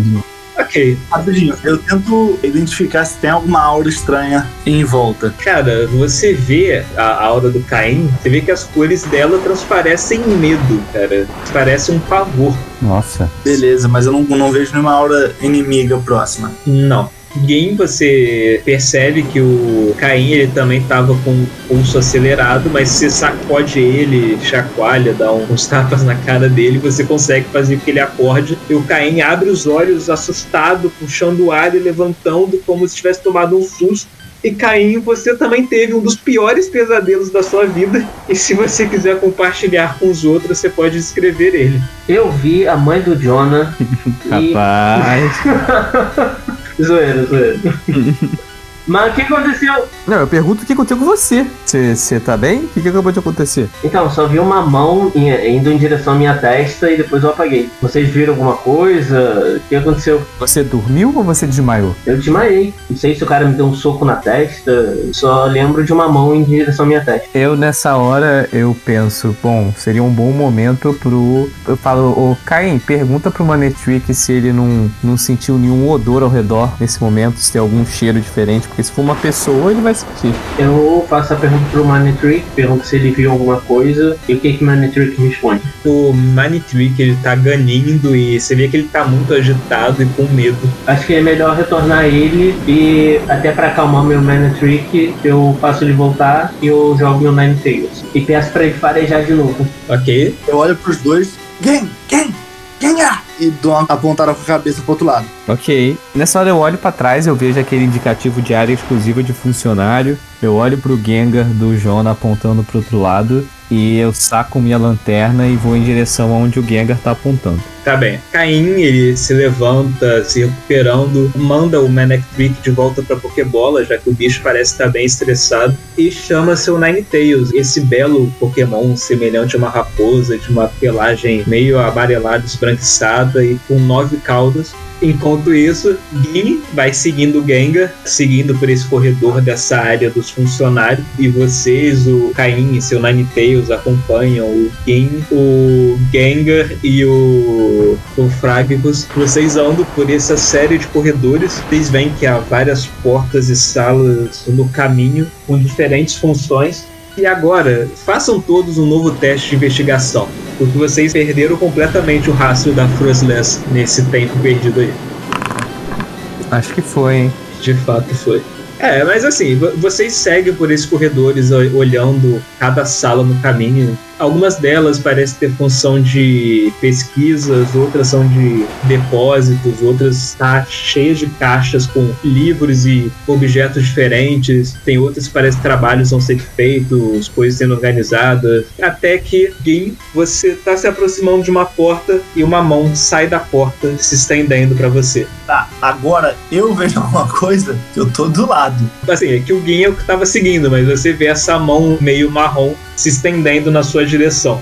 É só uma mão? Tá tudo preto atrás, é só uma mão. Atrás tem uma porta e tem essa mão acinzentada, grande. Você vê que o braço dela tem uma argola preta e é todo cinza. E ela tá se estendendo para você. Cara, eu na mesma hora, eu pego uma Pokébola e eu falo: Amoeba, transforme-se nisso que está na sua frente. Você joga a sua Pokébola, dela sai o seu dito. Aquela gosma rosa, que ao seu comando assimila o DNA do que quer que seja essa figura que está estendendo a mão. E a sua moeba assume uma forma que é a metade de um corpo marrom, meio gordo. Você vê que metade para baixo é uma, um filete de fumaça preta que fica tremeluzindo. Ela sai em braços grandes, cinzas, e tem uma cabeça meio cilíndrica, cinza, com um olho vermelho no meio. E você reconhece É o Slenderman. Ó céus. que você reconhece como sendo o Dusk Noir, ou Dusk Noir. Nessa hora eu olho puto pro Jonah. Eu viro pro Jonah e tipo, eu tô com uma cara muito puta. Porque, cara, um Pokémon fantasma trolando a gente. Eu tenho certeza. No caso, pra qual o Jonas você tá olhando? Você- tem um Gengar e você tem um Confragos. Não tem nenhum Jonas pra olhar. Eu olho pra onde o Jonah estiver me olhando. Curioso, porque eu tenho certeza que é a obra dele. Eu olho pra frente de novo. Ainda tá? A mão ainda tá ali estendida? Ainda tá. Eu falo pro Amoeba cumprimentar o amigo dele. O Amoeba, ele aperta a mão dessa figura. Você vê que elas dão uma balançada, então essa mão puxa o Amoeda pra dentro da sala. Eu, na mesma hora, eu pego a maçaneta e abro a porta. Eu só tomei essa atitude porque eu pensei, cara, eu olho pro Caim e falo pro Caim que, cara, não é aquilo que a gente viu mais cedo, porque nós vimos dois olhos vermelhos. O Dusknor, ele é meio cíclope, né? Ele só tem um olho. Será? É meio. Não, não faz sentido. Apesar do olho dele também ser vermelho, nós vimos dois olhos. Tem alguma coisa muito estranha acontecendo aqui. Isso tem cara, na verdade, de ser um dos pokémons da, da atendente. Cadê o Frosles? Ele. Ele veio correndo na frente, né? Então, enfim. Nisso que você abre a porta, você vê dois Dusk Noirs lá dentro. Um deles está segurando a mão do outro, Ah, então é. Faz sentido. apontando para uma cadeira em que vocês veem a atendente sentada nessa cadeira, só que com o corpo todo largado e claramente desmaiada. Vocês veem no outro lado da cadeira o Fuzzless segurando o ombro dela, meio que chacoalhando. E na hora que você entra, ela olha para vocês, o Dusclops também. Conseguem ver um uma certa súplica no olhar deles. Tá, eu vou fazer a velha tática do, de tentar acordar a pessoa. Deu certo com as outras duas, mas É, acordar mais um, né? eu vou lá. Faz aí, rola de novo o teste de inteligência. Enquanto isso, eu vou, eu vou tentar falar com o Dusk Noir lá, como Gengar. Tá bem. Acho que rolou, né? Bem, enquanto o Gen começa a chacoalhar a atendente, tentando acordar ela, o Gengar tá conversando com o Dusk Noir. O que, que você vai perguntar pra ele, o Jonah? How are you doing? O que, que aconteceu? Por que, que ele tá trazendo as pessoas pra cá? É, o, o Dusk Noir, ele faz lá os seus sonhos, os seus sonhos de Pokémon, e ele explica pra você que a treinadora dele, ela só tinha ido até aí, ela parece que ela se assustou com alguma coisa do corredor e correu até aí tentando se esconder, e quando o Noir se deu conta, ela caiu desmaiada na cadeira. Ah, entendi. E, ao mesmo tempo, Gin, você tá lá sacudindo a mulher, tentando acordar ela, quando ela abre os olhos e se levanta, puxando o ar, como se tivesse tomado um susto. Ela agarra seu ombro. Ai meu Deus, eu tive um sonho horrível. Ah, não me diga, você sonhou com a mãe do Jonah de calcinha e sutiã. Eu tava em um, um cemitério, então todos os pokémons fantasmas começavam a voltar à vida, e o mundo ficava vazio de fantasmas. Ok, eu não sei se eu rio, se eu abraço ela. Eu falo, acalme-se, acalme-se, foi só um pesadelo.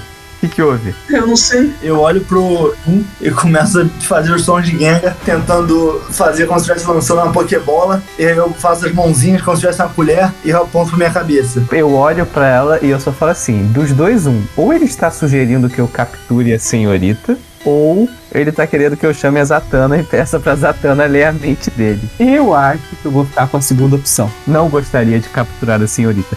E eu chamo a Zatanna. Pela terceira vez essa noite, a Zatanna deixa sua Pokébola, sua Lakazan aparece aí ao seu lado. Vai, beleza. Eu tô pedi pra ela ler a mente do Gengar. É, o que eu quero mostrar pra ela é o fato de o Dusclops estar com medo porque existe ainda um outro perigo. Você pediu pra Zatanna ler a mente dela então e projetar na sua? É, e de preferência na do Caim também, né? Porque ele tá achando que tá tudo bem. Não, tô achando que tá tudo bem não. Eu tô achando muito estranho isso tudo que tá acontecendo. Então projeta nele também. Bota mais, deixa ele mais noiado ainda. Uhum. A Zatanna projeta então na mente de todos vocês e vocês veem que a, a atendente ela estava procurando a sala de manutenções porque a intenção dela era ver se ela conseguia fazer a luz voltar. Só que no meio do caminho ela viu uma silhueta lá longe com os olhos vermelhos. Então ela correu, se escondeu nessa sala. Só que aí, vindo de algum lugar, apareceu essa figura, essa sombra à frente dela. Uma figura assim meio humanoide, só que parece que ela só tem metade do corpo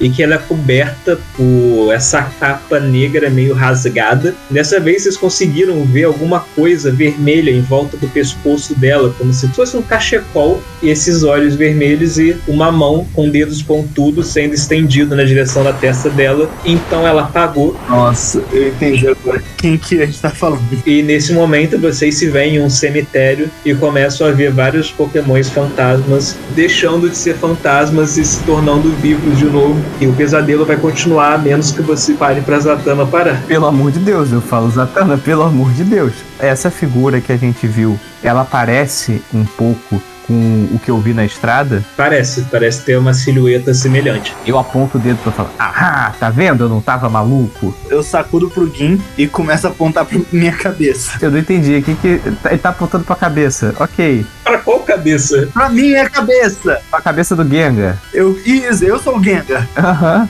Tá, o Gengar tá apontando pra cabeça dele. Você quer que... Ah, você quer que a Zatanna saia da sua cabeça? É isso? Não, porque ela tá na cabeça da mulher agora, né? Não tá na minha. Ah, tá. Você quer que ela vá pra sua. Ok. Ah, Então eu olho pra Zatanna e falo: Você sabe o que fazer, querida. ô Luiz, eu, Leonardo, sei. Eu, Jonas, sei. Você pode fazer um teste de ataque especial, vulgo inteligência, pra ver se você tem conhecimento realmente do que pode ser. 12. Pelo resultado que você tirou, e já que você, jogador, já sacou, você, personagem, pode ter uma ideia, sim, você pode ter essa ideia de que seja esse Pokémon. Tá bom.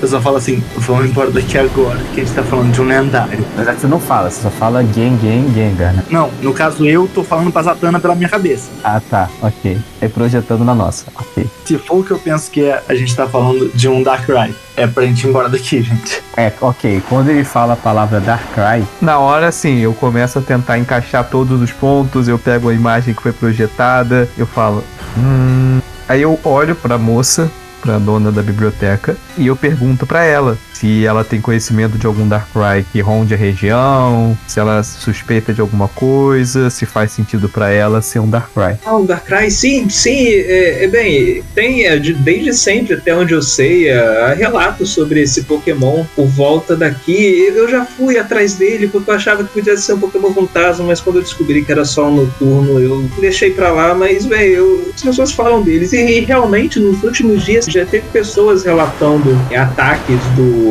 Darkrai. Parecia que eles têm andado furioso por aqui, mas, bem, todos os Pokémons têm andado meio estranhos esses dias, atacando as pessoas. Isso faz todo sentido. Darkrai é um Pokémon do tipo noturno. Faz todo sentido ele estar agindo de maneira anormal diante de tudo que tem acontecido. Gente, eu acho que eu vou ter que entrar na cabeça desse cara. Ou um de vocês, se vocês quiserem se candidatar. Eu arregalo e eu falo, não, não. Mas como um Pokémon noturno consegue ainda usar as habilidades? São duas coisas, na verdade, né? O Darkrai é um Pokémon lendário e o nível de energia que flui em um Pokémon lendário é muito acima do normal nos Pokémon comum, como o seu Mightyena. Então, por mais que ele deve estar assim, porque seja lá o que aconteceu com os Pokémon noturnos, deve estar afetando ele de uma maneira muito desagradável e bizarra. Mas ele ainda tem muita energia dentro de si. Então, imagina como se fosse uma, uma bateria que começou a apresentar defeitos, sabe? Deve estar sendo agoniante. E esse suposto poder que os Darkrai têm de causar pesadelo não é um poder do tipo noturno, é algo inerente à espécie dele. Até que faz bastante sentido. Mas se a gente não conseguir falar com ele tranquilizar ele, cara, eu não sei mais o que pode acontecer. É, ele vai virar uma bomba relógio. A gente precisa descobrir se existe alguma maneira de ajudá-lo ou ao menos de acalmá-lo até que a gente possa continuar as nossas investigações. Quem vai me ajudar a chamar a atenção dele? Eu olho com a cara de decepção e levanto minha mãozinha de, de. Que ótimo. Bom, e agora, como é que a gente pode chamar ele, hein?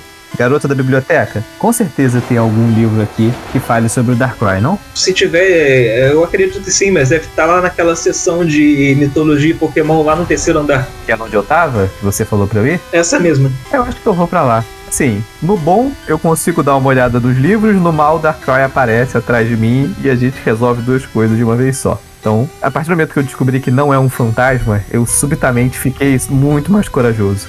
Entendi, o lendário de boa, fantasma é difícil.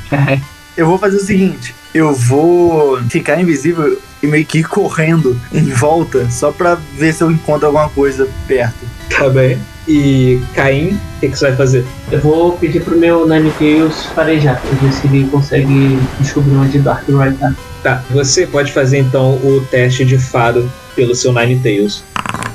12.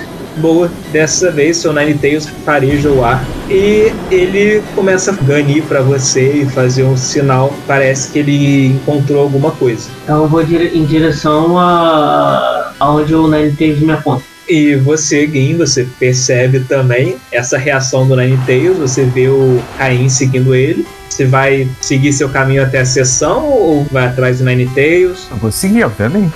Apesar de eu. Bom, depois eu volto pra dar uma olhada naqueles livros. Eu vou seguir. Nisso que vocês estão indo, a atendente fala. Ok, eu vou ver se consigo fazer as luzes voltarem. Por favor, né? Eu olho pro Amon e falo: Amon, cuida dela. E, eu sigo. Assim, você percebe um sorriso cruzar o rosto do Amon quando você fala isso, e ele vai para junto da Frostless e vai seguindo a atendente até o- a sala lá da manutenção. Enquanto que vocês vão seguindo o Nine Tails. Eu tô seguindo, né? O Ninetales ele sobe, começa a subir a escada. Você percebe que ele vai farejando o chão à frente dele e o caminho. E ele faz algumas curvas pelas estantes de livros até que vocês viram em uma estante e vocês veem o par de olhos vermelhos lá longe. E eu na mesma hora eu falo, Jona, é tua hora de brilhar. Eu olho pro Gin, aí eu começo a andar em direção ao Darkrai. Ele começa a falar: Olá, colega Pokémon. Tudo bom com você? Você percebe o movimento da figura, você vê que ela vai se aproximando. Como o Gengar consegue ver a aura dos seres, você enxerga o turbilhão de cores que vem dessa figura à sua frente. Você consegue perceber uma grande agressividade, mas você também percebe muito medo nela. E essa figura está se aproximando de você, chegando cada vez mais próxima. Ih, legal, hein? Ok. Eu olho assim, eu olho pra Zatanna, eu vou lá, tipo, andando com calma em direção à Zatanna e abraço ela. Pokémons são amigos, não comida. A figura continua se aproximando e se aproximando e se aproximando até que, conforme ela chega perto, vocês conseguem distinguir melhor os seus contornos. E vocês veem que esse corpo, que de fato é só metade do corpo, realmente um manto preto. Você vê que a cintura é muito fina e o pano parece que ele se esvoaça embaixo, todo rasgado. Você percebe os braços longos dele terminando em mãos grandes com dedos pontudos. Você vê esse negócio vermelho ao redor do seu pescoço como se fosse um cachecol, só com um formato, como se fosse um formato deitado. E você vê um negócio branco saindo do topo da cabeça dele e se esvoaçando, como se fosse o véu de uma noiva, só que Macabro. meio macabro, esvoaçando ao redor dele. Os olhos, brilho vermelho, vai sumindo conforme ele se aproxima e você consegue ver o azul dos seus olhos quando você fica cara a cara com o Darkrai. Entendi. E a hora dele agora já melhorou muito, né? Não, É, não custava perguntar.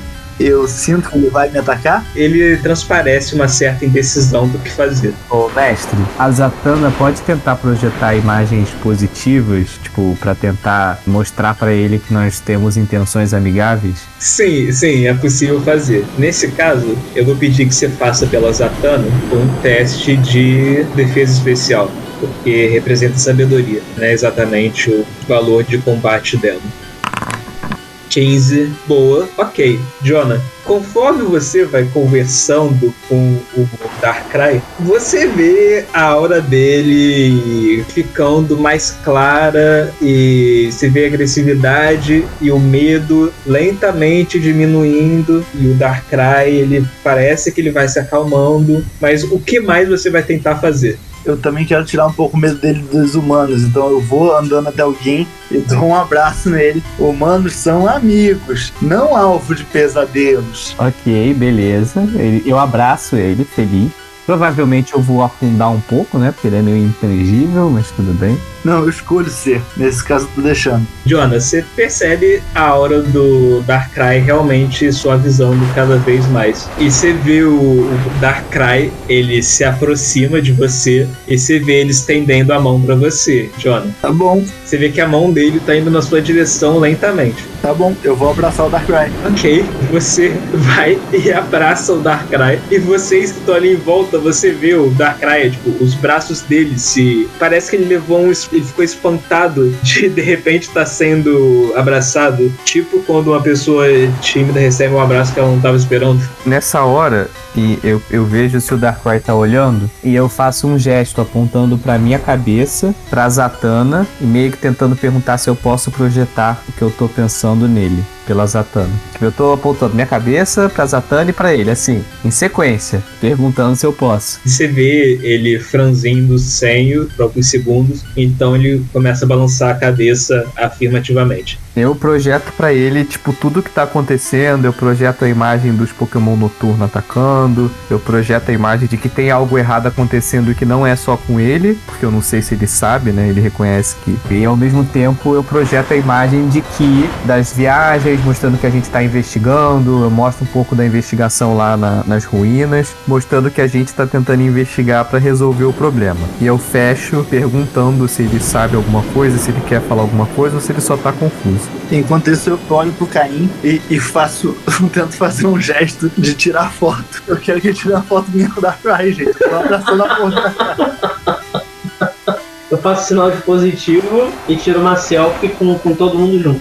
E uma foto só, só os dois também se abraçando também, que, que faça um enquadramento bonito. Detalhe, a selfie é, é o Caim amarradão sorrindo é o Gengar ali abraçando o Darkrai, sou eu gesticulando através da Zatanna. Assim, é, é, essa é a foto. Exatamente. Enquanto tá o, o Darkrai e o King no elo telepático usando a, a Zatanna praticamente como um telefone entre os dois, tá o Caim fotografando essa cena toda. E você, Gin, escuta uma voz na dentro da sua cabeça, cara. Eita, o que que essa voz?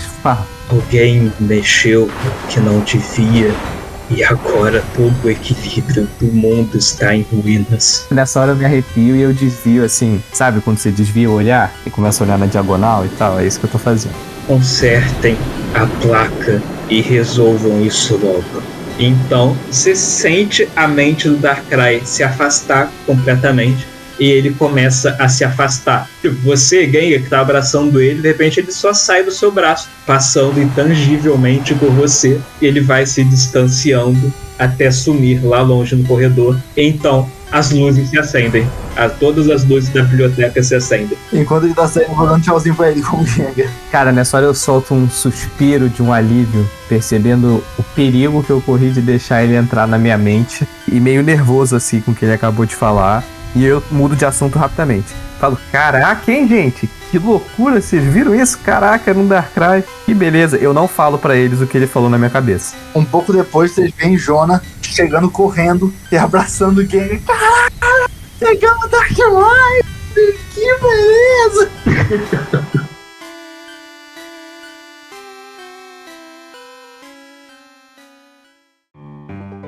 Depois de toda a confusão que vocês passaram na biblioteca, as coisas voltam ao normal. Vocês conseguem passar o resto da noite em paz, terminando suas pesquisas, até finalmente se retirarem para descansar. E na manhã seguinte, vocês colocam novamente o pé na estrada, dessa vez seguindo para Snow Point. Só que o Gin, ele passou um tempo lá fazendo pesquisas sobre a mitologia Pokémon, querendo descobrir algumas informações. Então, Gin, faça para mim um teste de investigação para ver o que, que você conseguiu descobrir. Há três informações que você pode ter conseguido. Se você conseguir cinco ou mais no dado, você pega uma das informações. 10 ou mais, você pega duas informações. E 15 ou mais, você consegue as três informações. Então faça um teste de investigação.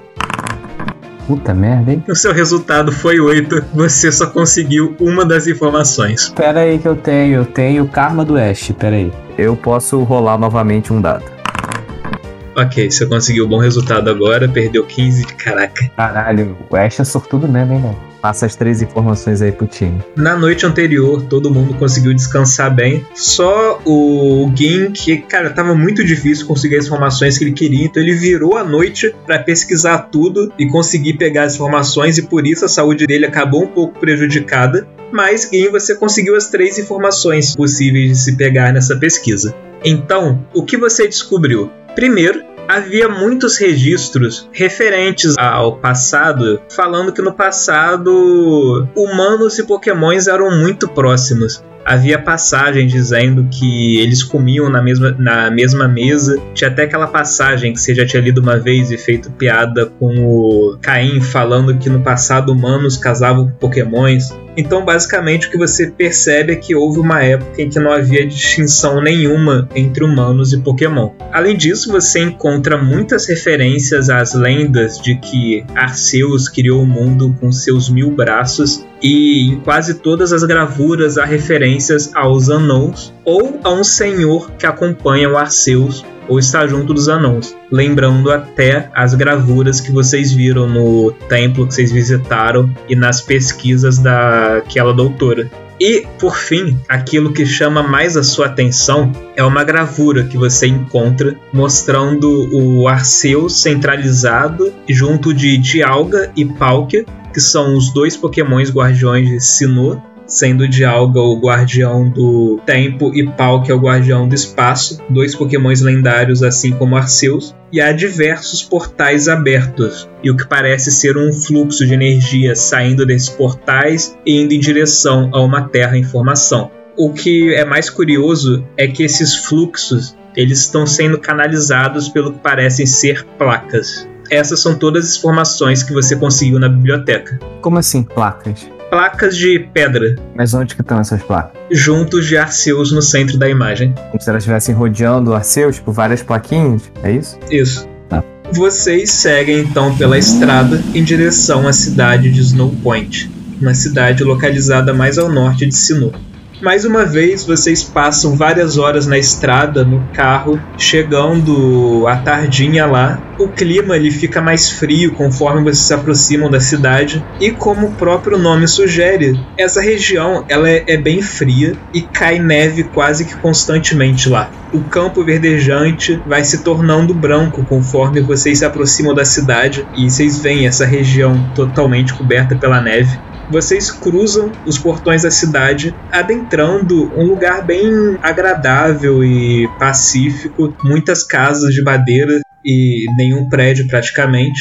E as ruas, elas são as ruas e as casas, é todo esse lugar é tudo coberto por neve também. Não está havendo nenhuma nevasca no momento, mas a neve se mantém firme aí vocês vão querer parar na cidade para alguma, fazer alguma coisa ou já vão seguir direto para as ruínas que o professor Rowan tinha indicado a vocês? Depende, tá muito frio. Tá frio, realmente tá bem frio, né? Tem neve aí. Mas é aquele frio top que de casaco tá suave, é aquele frio que a gente quer correr Canadá que você quer correr para ficar num lugar com aquecedor. Assim, vocês precisam de um casaco forte, mas fora isso dá para aguentar. Alguém tem um Pokémon de fogo aí? Eu tenho, na verdade. Caim tem o Ninetales, né? Eu tenho, mas acho que é até uma boa a gente comprar um casaco, né? Um casaquinho. Eu falo pra você ficar agarradinho no Ninetales. Tá? Que mané agarradinho, cacete. A gente podia ir no, no primeiro no, no, centro Pokémon tomar um chá quente, né? Um cafezinho, chocolate quente. Ah, boa, né? Dar uma esquentadinha. É, você tá com a cara batida, você tá meio acabado, né? É, precisava dar uma descansadinha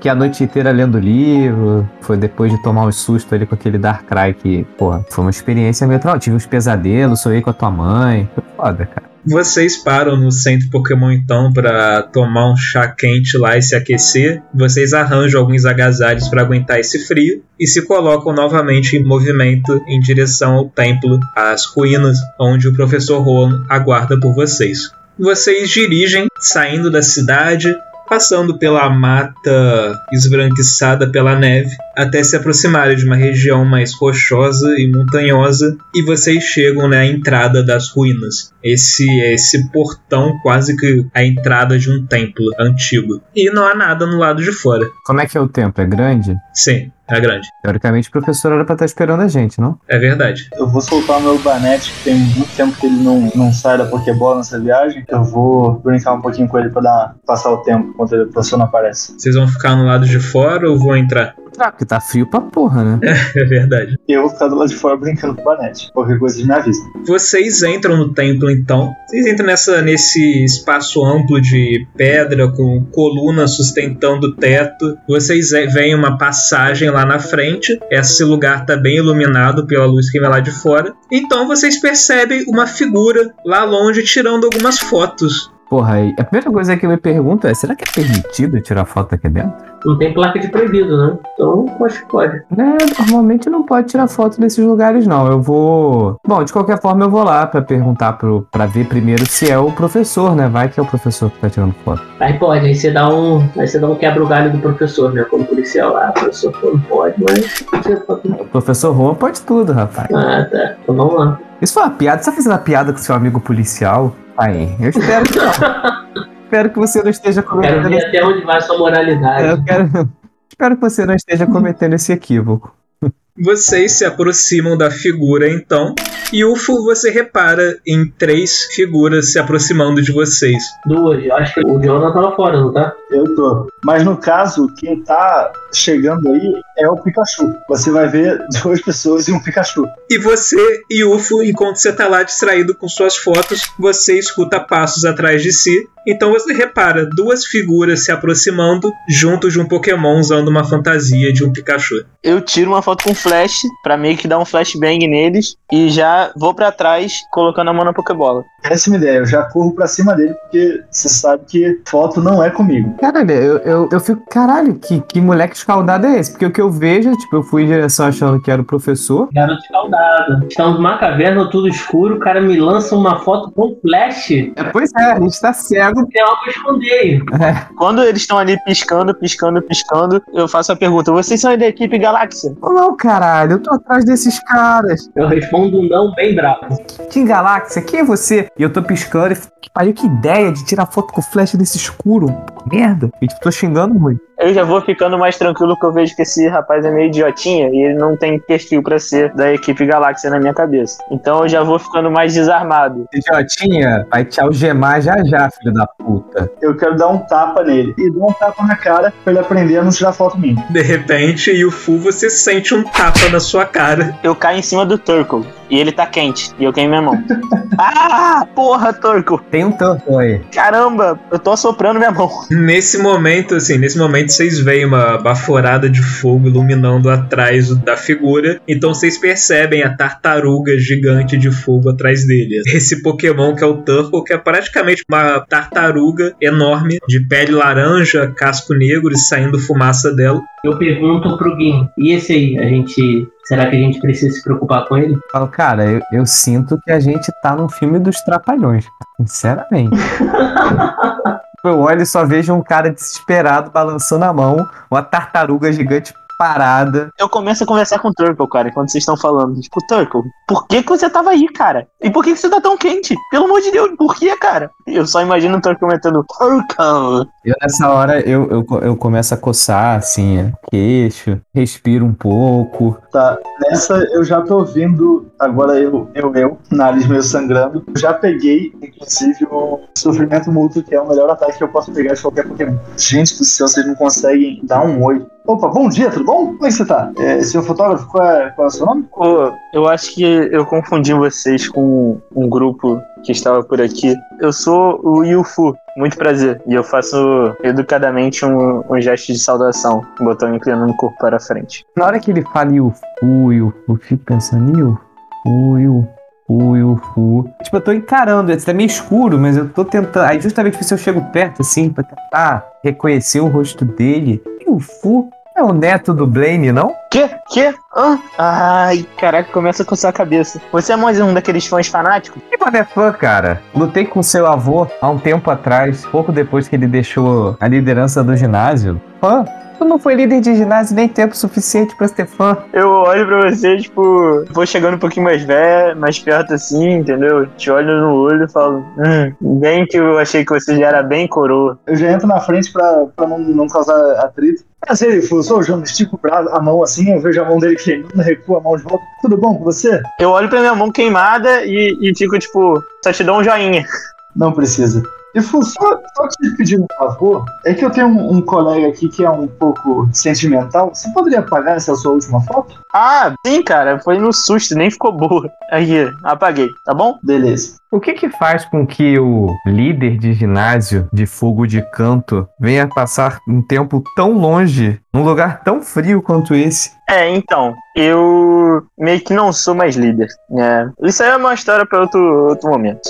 Mas eu não sou mais líder. É, e hoje em dia eu sou apenas um fotógrafo, um humilde fotógrafo, tentando fotografar a natureza Pokémon. Sei que você não é mais líder. Esse tipo de coisa é algo que um detetive da polícia né, não ignoraria esse tipo de informação. Oh meu Deus, você é um detetive? É. Nunca imaginaria. Você tá aí me, me chamando de lerdinho? Cuidado. Continuo não imaginando, mas o senhor tem meu respeito. Você não é mais líder de ginásio pra, pra poder falar qualquer merda e sair impune.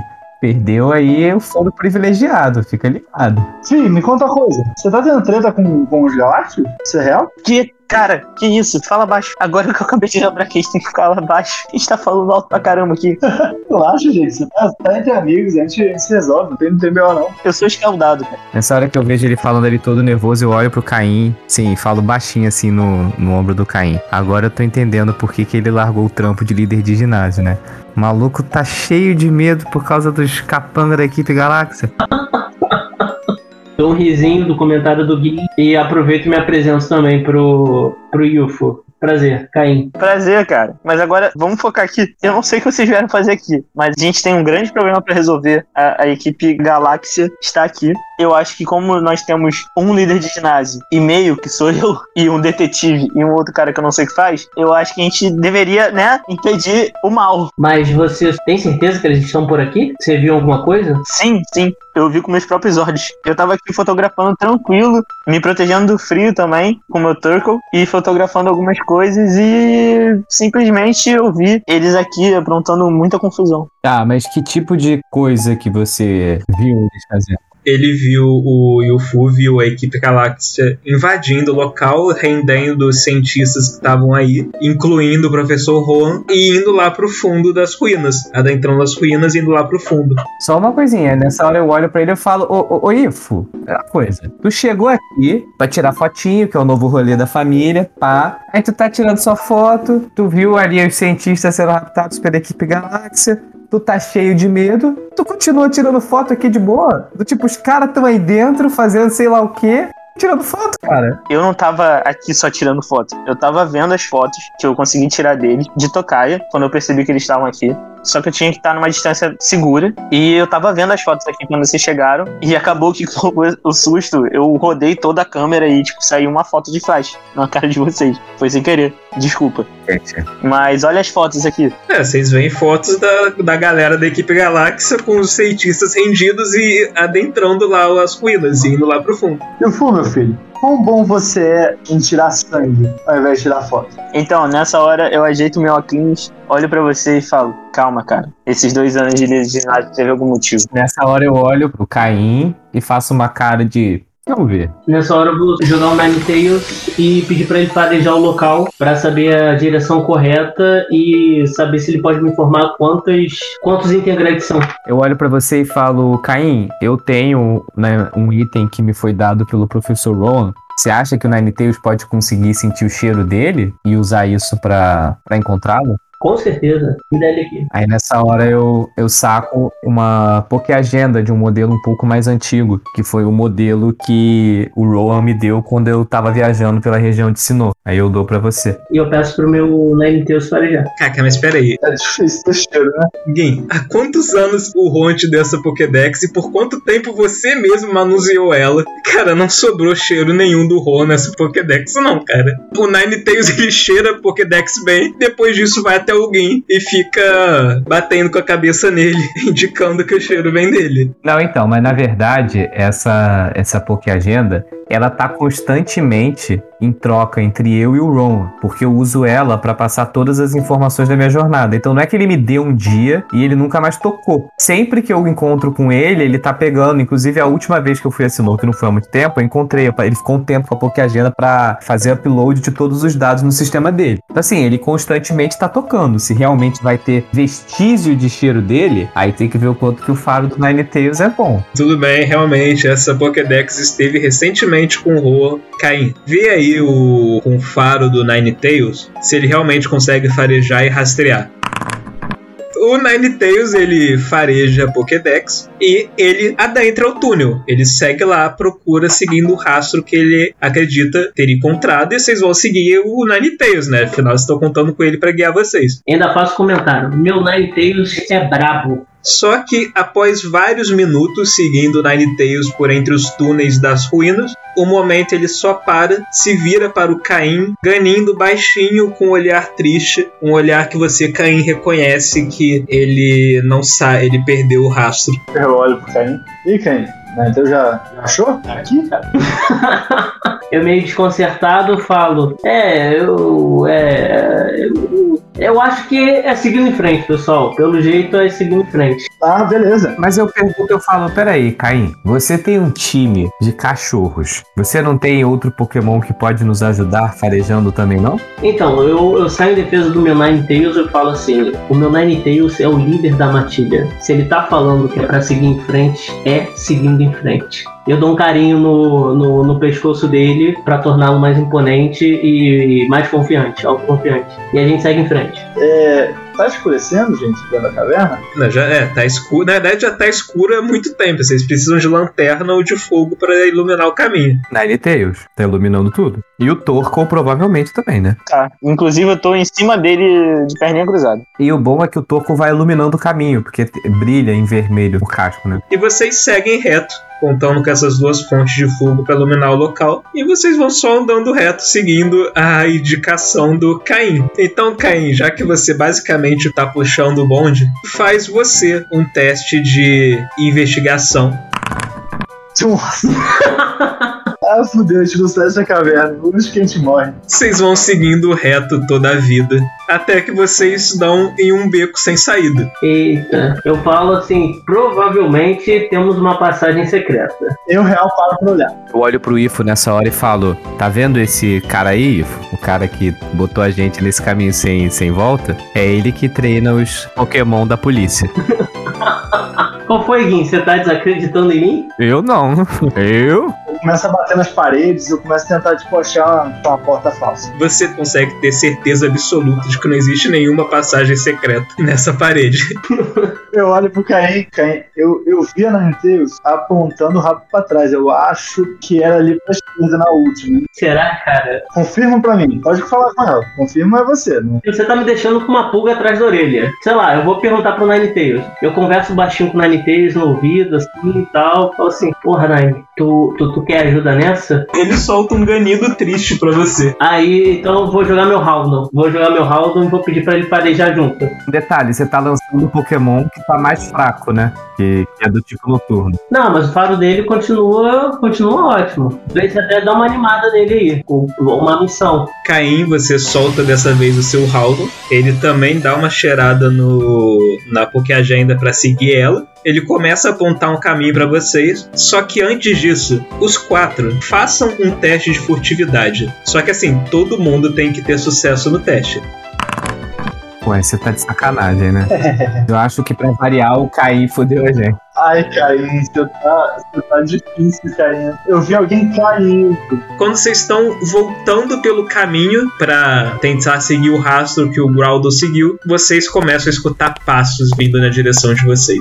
Delícia. Adoro. Eu falo baixinho pra todo mundo assim, sussurrando. Então, pessoal, acho que a gente está perto. Cara, na hora que o, o Caim fala que acha que a gente tá chegando perto, eu fico com muita vontade de dar um pedala nele, mas tudo bem. Vocês veem então uma silhueta se formando e saindo das sombras. Um homem com o uniforme da equipe Galáxia, usando uma máscara parecida com um elmo de um cavaleiro medieval. Ela cobre metade do rosto dele, então vocês veem a boca dele abrindo um sorriso. Bem que eu pensei ter ouvido alguma coisa. Vocês escolheram o dia errado para visitar essas ruínas. Vocês terão que vir comigo. Ele vê ele pegando duas pokebolas, soltando elas, falando: Vá, Excalibur, Lancelot! E vocês veem de uma dessas pokebolas saindo um Pokémon com a forma de uma espada dourada. Vocês veem um par de olhos no que seria o cabo da espada saindo dois braços negros dele, um deles segurando o escudo, que vocês reconhecem como um Aegg Slash. um Pokémon de Kalos. E o outro Pokémon é uma figura pequena com um corpo meio metálico, uma barriga grande, a cabeça parece um elmo de cavaleiro com um penacho enorme e suas mãos são lanças de montaria praticamente, que vocês reconhecem como um Escavalier. Eu acredito que seja outro Pokémon de Kalos. Vocês virão por bem? Porra nenhuma. Tio, eu não vou nem pensar, eu já tô atacando. Eu já tô lançando o, o meu Pokémon pra lutar contra ele. Então, assim, cada um fale qual é o Pokémon que vocês estão chamando pra batalha. Eu chamei o Kalel, que é o meu Lucario. Tá, eu acho que eu já. Vocês veem esse Pokémon que é meio um chacal humanoide azulado, com pelagem azulada e preta, assumindo uma postura de lutador, lutando pelo Game, enquanto que o Jonah já coloca o seu Mimikyu, esse Pokémon fantasma com uma fantasia de Pokémon de Pikachu que já tá ali com ele. Eu vou colocar o meu Torkoal mesmo pra jogo. É bom, fogo é forte contra metal, então tá, manda bem. Eu só tenho de fogo. Então você tá perfeito contra esse cara, na real. Cara, um golpe seu contra os cavaliers você mata, porque ele é inseto metal. Então, vou voltar com o Roundon e vou colocar pra jogo meu Ninetales. Nossa, a gente vai porrar muito esse maluco, ele tá muito fodido. Assume então a tartaruga de fogo Torkoal do Yuffie e o, a raposa de nove caudas, o Ninetales do Caim. A primeira coisa que eu vou fazer sou eu, eu, Jonah. Eu quero já atacar o uh, Edge Slash dele. Então, tipo, no lugar de mandar o. dar um comando pro Mimi- Mimikyu, você vai. É, nessa primeira rodada eu vou atacar, com sofrimento mútuo. Tá, então primeiro deixa eu conferir a velocidade de todo mundo. Beleza. A primeira rodada então é do Lucario do Gin. Cara, eu assim que ele que ele sai da Pokébola, ele já vai mandando uma esfera de aura. Qual dos dois que você tá atacando? O, a espada ou o lançador? Espada não, porque eu não acerto ele, que ele é fantasma. Então eu tô atacando o Lancelot. Rola aí o ataque então pra ver se você acerta ele. 3, você consegue acertar ele, então rola o dano aí e descreva seu ataque. O Lucario faz uma posição igual o Goku fazendo Kamehameha e sai uma esfera de energia azul que acerta em cheio o Cavalier. Você causou 50 de dano no Pokémon então. Ok, o seu ataque de energia do seu Lucario vai com tudo contra o Escavalier, esse Pokémon lanceiro, acertando ele em cheio. Você vê o impacto no Pokémon ser atingido, você vê uma. Parece como se o corpo metálico dele ficasse meio queimado com o ataque. Você vê ele meio zonzo, mas ele se mantém firme ainda. Agora então é o parceiro dele, o Excalibur, o Aeg Slash, que é o, esse Pokémon espada. Ele se move até o Mimikyu, até o Pikachu, entre aspas, do Jonah. Ele avança com tudo, tentando te acertar um ataque com o seu corpo em forma de lâmina. Ele vai quase como uma sombra para cima de você. Ele consegue acertar seu Mimikyu. Você vê que ele vai com uma sombra surgindo na frente do seu Mimikyu e acertando ele com o corpo laminado de sua forma espectral. No caso não importa, porque o primeiro dano não, não conta. Sério? É sério, eu disfarço dele, né? Caraca! Apesar do, dele sofrer esse ataque em cheio, ele é praticamente só atravessa o Mimikyu sem causar nenhum dano. Aproveitando-se de sua habilidade especial fantasmagórica, o Mimikyu consegue ignorar completamente esse primeiro ataque sofrido pelo X-Slash. Você vê o ataque destruindo o tecido, rasgando boa parte do tecido, mas o, o Mimikyu em si tá intacto embaixo, só tem pistola. E no caso agora é ele ou é você, Jonas. Você pode então usar você mesmo realizar esse golpe. Eu olho pra ele, Mimikyu, segura mais um pouco. E olho pro Cavalier e falo, vamos, vamos dividir essa sua dor, meu filho, e dou um sofrimento mútuo. O Jonah aproveita que ele tinha pego os poderes emprestado de seu Pokémon fantasma e utiliza esse golpe fantasmagórico contra o Cavalier lá longe, fazendo com que os dois sejam envoltos por essa energia sombria. Os dois eles sofrem, eles perdem a sua vida, os dois sofrem dano, só que então a vida deles, o, é como o sofrimento deles fosse dividido. E nesse processo, Jonah se vê com a sua vida completa e sua saúde totalmente recuperada, enquanto que o Cavalier teve sua saúde praticamente caída pela metade. O detalhe que eu não sabia também, mas esse ataque é, é normal. Então, no lugar de ser um poder, foi uma energia fantasmagórica, foi uma energia normal, uma pura energia bruta envolvendo os dois. Agora então é o Ninetales, do Caim, Certo, qual dos dois tá mais inteiro? o Egg Slash é o que tá mais cheio. Então eu vou atacar esse. Meu Deus, que outro inseto! É o outro. Então vou atacar o inseto então. Quando eu percebo que ele ia antes atacar o es- a espada, eu olho pro, pro Jonah com uma cara de é por isso que ele tá treinando os pokémons da polícia e não defendendo um ginásio, né?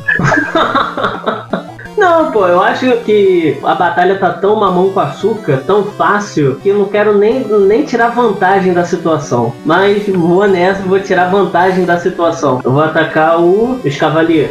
Qual ataque que você vai usar? Então, até pra dar mais confiança pro meu Nine Tails, eu vou usar o talento de tudo de si. Que ele acerta, este golpe acerta e é crítico. Então nem vou precisar rolar dado com relação ao ataque. Eu vou usar o inferno. Dessa posição que o seu Ninetales tá, o ataque não chega nesse cavalier. É, você vai ter que se mover um pouco. É que na verdade, esse seu ataque, ele é uma explosão. Então, se você posicionar o Ninetales bem, ele consegue pegar os dois pokémons. Então eu colocaria o Ninetales estrategicamente numa posição que pegaria os dois e não pegaria os meus amigos. Tudo bem. Que isso, não, mano. Double crit, que isso. Caraca, o maluco, ele quer, ele quer mesmo ser líder de ginásio. Eu tô sentindo que é uma exibição aqui. Rola primeiro o dano que você vai causar no cavalier. A sua explosão vai pegar o cavalier com tudo. Agora joga isso de novo contra o a X-Lash. Cara, o Nine Tails tá querendo compensar mesmo a falha de hoje mais cedo, né? É. Ele tá bolado e puto. Cara, Ninetales, ele se move, se afastando de, vo- de vocês, ficando numa posição estratégica que seu ataque possa pegar nos dois pokémons. Então ele dispara de sua boca uma esfera de fogo que se choca contra o chão, gerando uma explosão que preenche todo o corredor. Vocês veem o Ninetales e os dois pokémons do adversário sendo engolfados por essa bola de fogo que explode todo lugar. E quando a, a bola se apaga e a, e a fumaça baixa, vocês veem o Ninetales intacto porque ele é imune a fogo. Vocês veem o Pokémon Espada, o Egg-Slash, todo queimado e ofegante e, e meio zonzo. E vocês veem o Cavalier, o Pokémon lanceiro, caído no chão, os olhos dele espiralado. E vocês veem lá o cara da equipe Galáxia com a boca aberta, ainda tentando absorver o que acabou de acontecer. E um dos Pokémons foi eliminado e o outro foi muito, mas muito ferido. Eu viro eufórico pra todo mundo e falo: É disso que eu tô falando! Isso, menino, foi só você, a gente sabe. E agora eu torcou do Yuffie. Então eu vou usar o. Lança chamas normal, acho que já mata, não? Rola aí o ataque então pra ver se você acerta ele. Opa, na risca. Ok. Yuffie aproveita o estado que os pokémons ficaram e já dá o comando pro seu Torkoal lançar o lança-chamas contra o X-Slash. E o Torkoal cospe aquela corrente de chamas pela sua boca que acerta o Pokémon Espada em cheio, queimando muito mais o seu corpo. E vocês veem o corpo metálico dele ficando meio vermelho, sendo aquecido pelo calor. E o Pokémon dando uma cambaleada e você vê que ele tá ofegante, lutando para se manter flutuando. Ele tá bem fraco, mas ainda tá aguentando lá em pé. Agora, mais uma vez, o Kalel, o Lucario de Gin. Eu vou atacar ele com o meu pulso do dragão.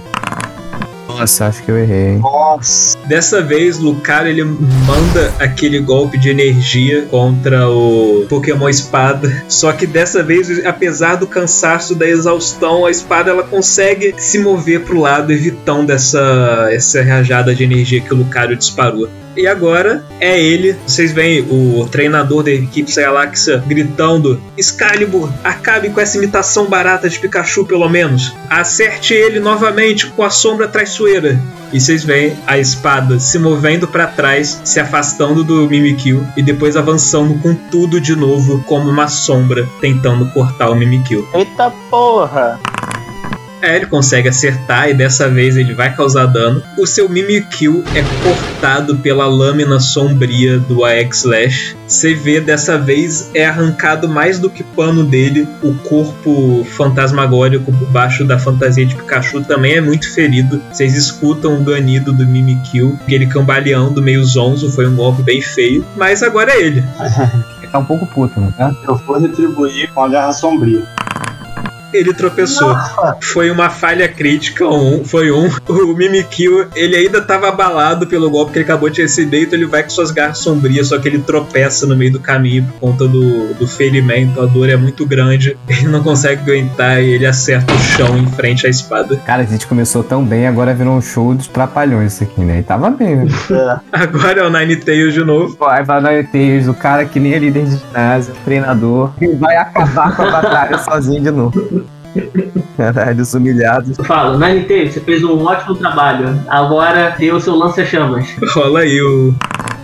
O Nine Tails, dessa vez ele que cospe essa torrente de chamas contra o X-Lash. Novamente o X-Lash é, é acertado por um lança-chamas que cobre, engolfa o seu corpo, queimando ele, tornando seu metal vermelho de estar sendo aquecido. Você vê ele suando, zonzo, cambaleando, sentindo muita dor, mas ele luta para se manter de pé. Ele se mantém firme ali, aguentando os golpes. Sim. O cara, o treinador, ele tá gritando: É isso aí, Excalibur, aguente firme, a gente ainda consegue virar o jogo. Esse cara aí. É mais uma vez o Torpol do Yuffie. Torko, use bruma de lava. Rola aí pra ver se acerta. Nossa, na risca. Dessa vez não tem jeito. O Torkoal cospe lava contra o Aegg Slash, formando essa bruma de lava que engolfe ele, queimando o corpo metálico do Pokémon Fantasma Metal. As queimaduras acumuladas sobre o Aegg Slash é demais pra ele. Dessa vez ele não consegue aguentar. Ele cai no chão desmaiado, com os olhos espiralados, ficando fora de combate também. E o treinador dele só grita não, caindo de joelhos no chão. Isso é pra você aprender o que um líder de ginástica pode fazer. Essa hora eu só olho pro cara da equipe Galáxia e falo, cara, pra um, pra um agente da equipe Galáxia, você é meio limitado, né? Lançar dois pokémons do mesmo tipo não foi a estratégia mais inteligente que a gente lidou nos últimos tempos, né? Tá, enquanto eles estão fazendo essa. Eu tô soltando a mão pra, pra segurar ele, antes que ele fuja. Tu gosta de botar os caras do sarcófago, né? Tô reparando isso. Gente, é, é o que a gente tem, a gente não tem corda, né? É a marca registrada do cara, né? É divertido, a mão gosta. O Cofagrigus de Jona, esse Pokémon em forma de sarcófago egípcio, é solto novamente. De repente, o cara só vê sendo agarrado pelas quatro mãos do Cofagrigo e gritando não enquanto ele é puxado pra dentro do Pokémon. E a porta do sarcófago se fecha, mantendo-o preso lá dentro. Simplesmente o baú da felicidade, eu diria isso aí, hein? Total. Então eu, eu peço pro Amon abrir a boquinha. Amon, abre a boquinha rapidinho. Colega, tudo bom? Qual é seu nome? Ah, eu, eu sou o Arthur. Nossa, mas que coincidência, hein? Difícil, menino. Ô, ô, ô, Arthur. Uma coisa. A gente não quer nada contigo, não. A gente não tá querendo arrumar problema. Só que a gente soube que tem um tal professor que, que é amigo nosso, que tá com, com vocês. Quer só dizer pra onde que ele tá? A gente resolve isso sem, sem B.O., você fica de boa. Ah, nós mantivemos todos os cientistas cativos numa área do templo lá pro fundo. Eles está, a gente está tentando interrogar eles, conseguir tentar conseguir algumas informações Informações sobre o quê? ah, sobre as pesquisas deles. Pô, você é bem língua solta pra um agente da equipe Galáxia, hein? Rapaz, interessante. Ô, Gui, deixa o rapaz. Sofreu já, perdeu dois Pokémon. Por sinal, você quer que eu guarde seus Pokémon? Porque eles estão aqui né, soltos no chão. Ai, por favor, você vê ele pegando as Pokébolas dele e puxando os Pokémons de volta. Só sai aquela faixa de energia vermelha que pega os Pokémons dele e faz eles retornarem para a Pokébola e ele guarda ela de novo. Pikachu, isso é tudo por hoje. E puxa o Pikachu e solta o Ghost. Você vê o cara, ele tirando a máscara dele, você vê que ele tá cara da derrota, ele tá muito abalado. Eu nunca quis fazer nada disso. Eles só me disseram que eu teria chances de poder ser um cavaleiro de verdade se os nossos planos fossem concluídos. Cara, nessa hora que ele fala isso, eu saco a, a minha carteira assim eu tô procurando um, um- um papelzinho que eu tenho e tal. Que eu tô procurando alguma coisa. Aí na hora assim, ah, achei. Aí eu viro pra ele, eu fiquei com pena dele. Aí eu viro pra ele, falo, olha só, se o seu sonho é poder realmente se tornar um cavaleiro arturiano, eu recomendo que você procure essa pessoa aqui. Aí eu dou um cartãozinho pra ele assim, eu falo, fale que você está chegando a ele por minha conta, mas conte pra ele tudo que você fez na equipe Galáxia, porque você vai ter que fazer alguma coisa pra se redimir do que você fez. Aí eu dou o papelzinho pra ele e é o contato do membro da Elite Ford Kalos, que é literalmente um cavaleiro. Obrigado, muito obrigado, eu te agradeço muito. Eu vou andando até o Caim. Ô, ô Caim, o Gui tá achando que a gente vai soltar esse menino? Eu acho que isso é tudo cena, para o cara abrir mais a boca. É, no caso eu sou a polícia, né? Eu que decido se solta ou não. Caraca, você. Um, um dia vocês vão entender que faz todo sentido porque que eu tô fazendo isso. Eu começo a tirar fotos. Meto no mãozão no bolso do, do Arthur. Gente, não consigo assim não. Meto o mãozão no bolso do Arthur. Comprar alguma coisa que, que pareça algum papel, algum pedaço de lenço, qualquer coisa que consiga servir de cheiro pra, pra gente identificar os bichos. Eu olho pro, pro Arthur e falo: Olha só, eu acreditei nessa história, eu te passei o contato do Elite Four, não é todo mundo que ele dá atenção. Eu sou policial e não, não tô te levando aqui comigo, tenho meus motivos. Mas então, você podia ser mais simpático a nossa causa. E que a equipe Galáxia tá querendo tanto com esses professores aqui, cara? Eles não, não compartilham com vocês, não? Nós descobrimos que o professor Rowan estava comandando uma pesquisa nessas ruínas aqui com relação aos Regis. A chefia acreditou que a gente poderia conseguir alguma informação útil relacionada aos nossos objetivos com eles, com as pesquisas desses cientistas. Então nós viemos aqui para extrair as informações que pudéssemos deles. Mas quais são os seus objetivos, mais exatamente? Porque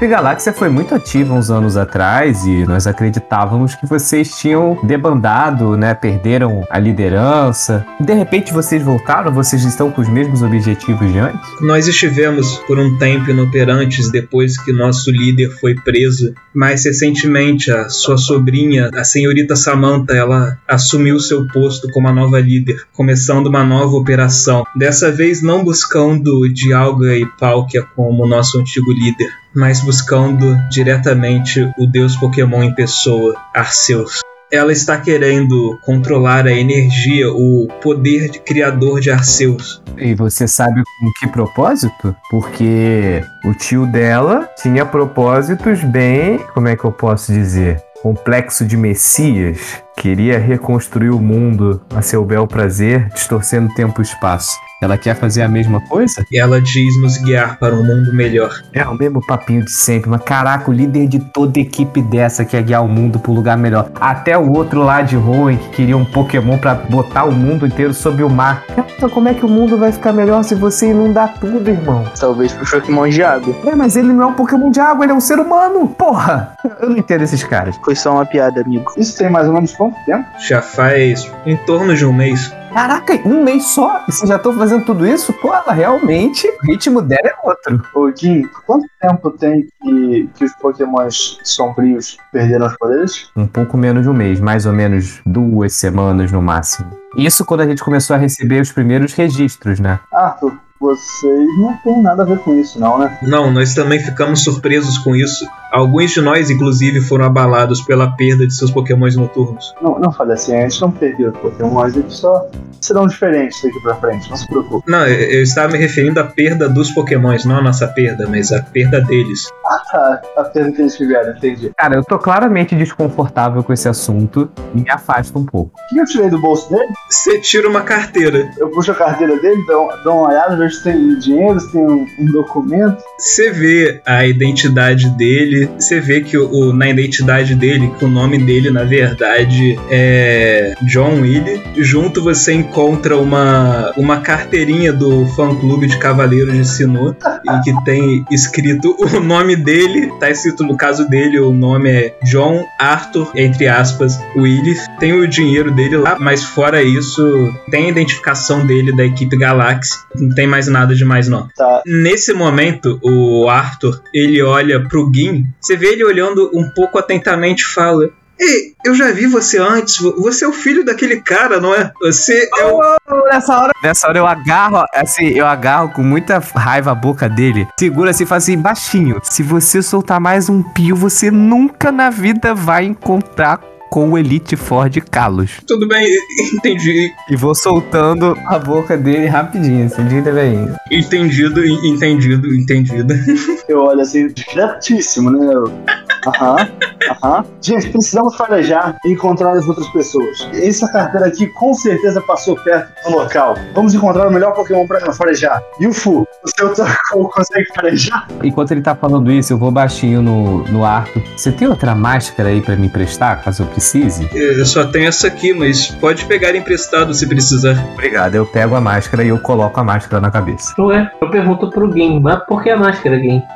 Porque eu sou um policial infiltrado, ninguém pode me reconhecer aqui. Melhor que seja assim. Tá, né? E eu começo a tentar fingir naturalidade e eu olho pra trás e falo: "Não deixe de procurar Winfrey. Ele vai cuidar de você". Acho, inclusive, que o contato com ele pode te fazer subir uns degraus lá no fã-clube. Fica a dica. E dou uma piscadinha pra ele. Nesse momento eu tô tentando enfiar a carteira dentro do nariz do Turcol pra ver se ele fareja. O Torcol não sabe farejar, não, cara. É, mas vai farejar melhor que nós inteiro, né? Olha só, tomara que você não tenha falado isso em voz alta.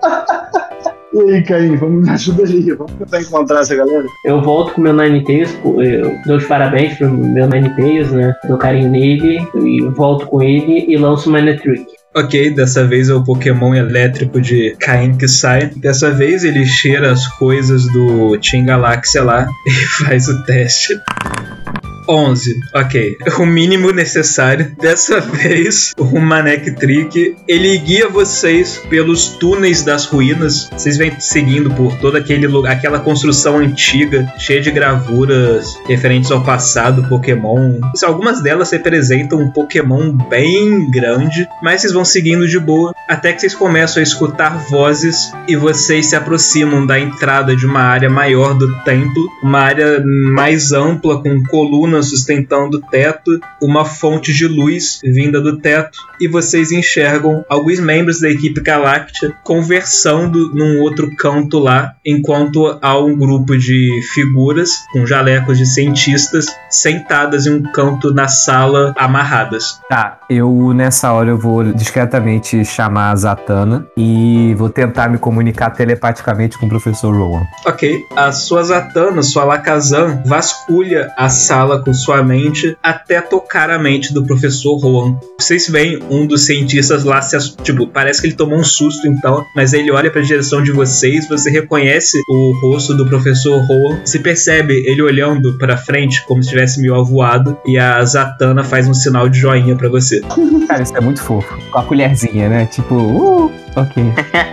É, o Pokémon é muito fofinho mesmo, não tem jeito. Nessa hora eu começo a perguntar telepaticamente, pro, falo pro professor Wong que a gente tava ali pra encontrá-lo, aí falo que a gente encontrou o neto do Blaine ali por acaso e que ele narrou tudo o que aconteceu e que com a ajuda dele a gente chegou até ali e que porra é essa que tá acontecendo? O que, que os caras querem com ele? através dela, que ela tá funcionando quase que como um telefone entre você e o Rowan agora. Você escuta a voz dele na sua cabeça. Meu rapaz, nós estávamos aqui realizando nossas pesquisas no templo quando esses caras chegaram e nos renderam e nos trouxeram até aqui. Eles estão fazendo, interrogando a gente sobre o nosso trabalho na pesquisa dos Regis e de outros pokémons lendários. Parece que eles acreditam que possa ter alguma ligação entre os Regis e Arceus sobre algo relacionado aos tipos dos pokémons. Eles acham que talvez eles sejam a chave para controlar Arceus e então eles estavam tentando extrair nossas informações que pudessem de nós. Você tem algum plano para nos tirar daqui? Tá ficando complicado o negócio. Bom, quantos são? Ah, nesse local há quatro deles, mas há mais espalhados pelo templo. Tá, a líder dele está por aqui? Não, parece só uma tropa da equipe Galáxia. Os principais não estão por aqui. Bom, a gente pode tentar fazer isso do modo fácil, que é um a um eu teleportar com a Zatanna e tentar não chamar muita atenção até eles perceberem que todo mundo sumiu.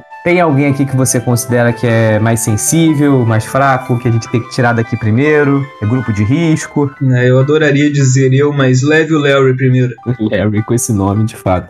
É, tá. Eu faço um sinalzinho pra Zatanna e mando a Zatanna teleportar rápido ali pro lado do Larry, segurar ele e sair com ele dali. Tá, eu vou botar o Ghost então pra ficar invisível no meio das conversas dos caras. Talvez deixando um pouquinho gelado, mas o importante é ele ficar por ali pra qualquer coisa ele ataca. Cara, eu, eu vou pegar meu Turtle e deixar ele perto deles. Que se eu, por acaso alguém for tentar, sei lá, atacar eles, eu vou deixar ele só em alerta. Tudo bem. Bem, o Ghost, o Gengar de Jonah, ele consegue ficar invisível, então ele só fica ali na posição indicada, preparado, enquanto que a Zatanna, ela se apronta para iniciar esse plano de se teletransportar e mandar todo mundo para fora. Então, o Turco, ele também vai para uma posição perto dos caras para atacar qualquer coisa. Então, primeiro, Yuffie, faz um teste aí de furtividade pelo seu Turco.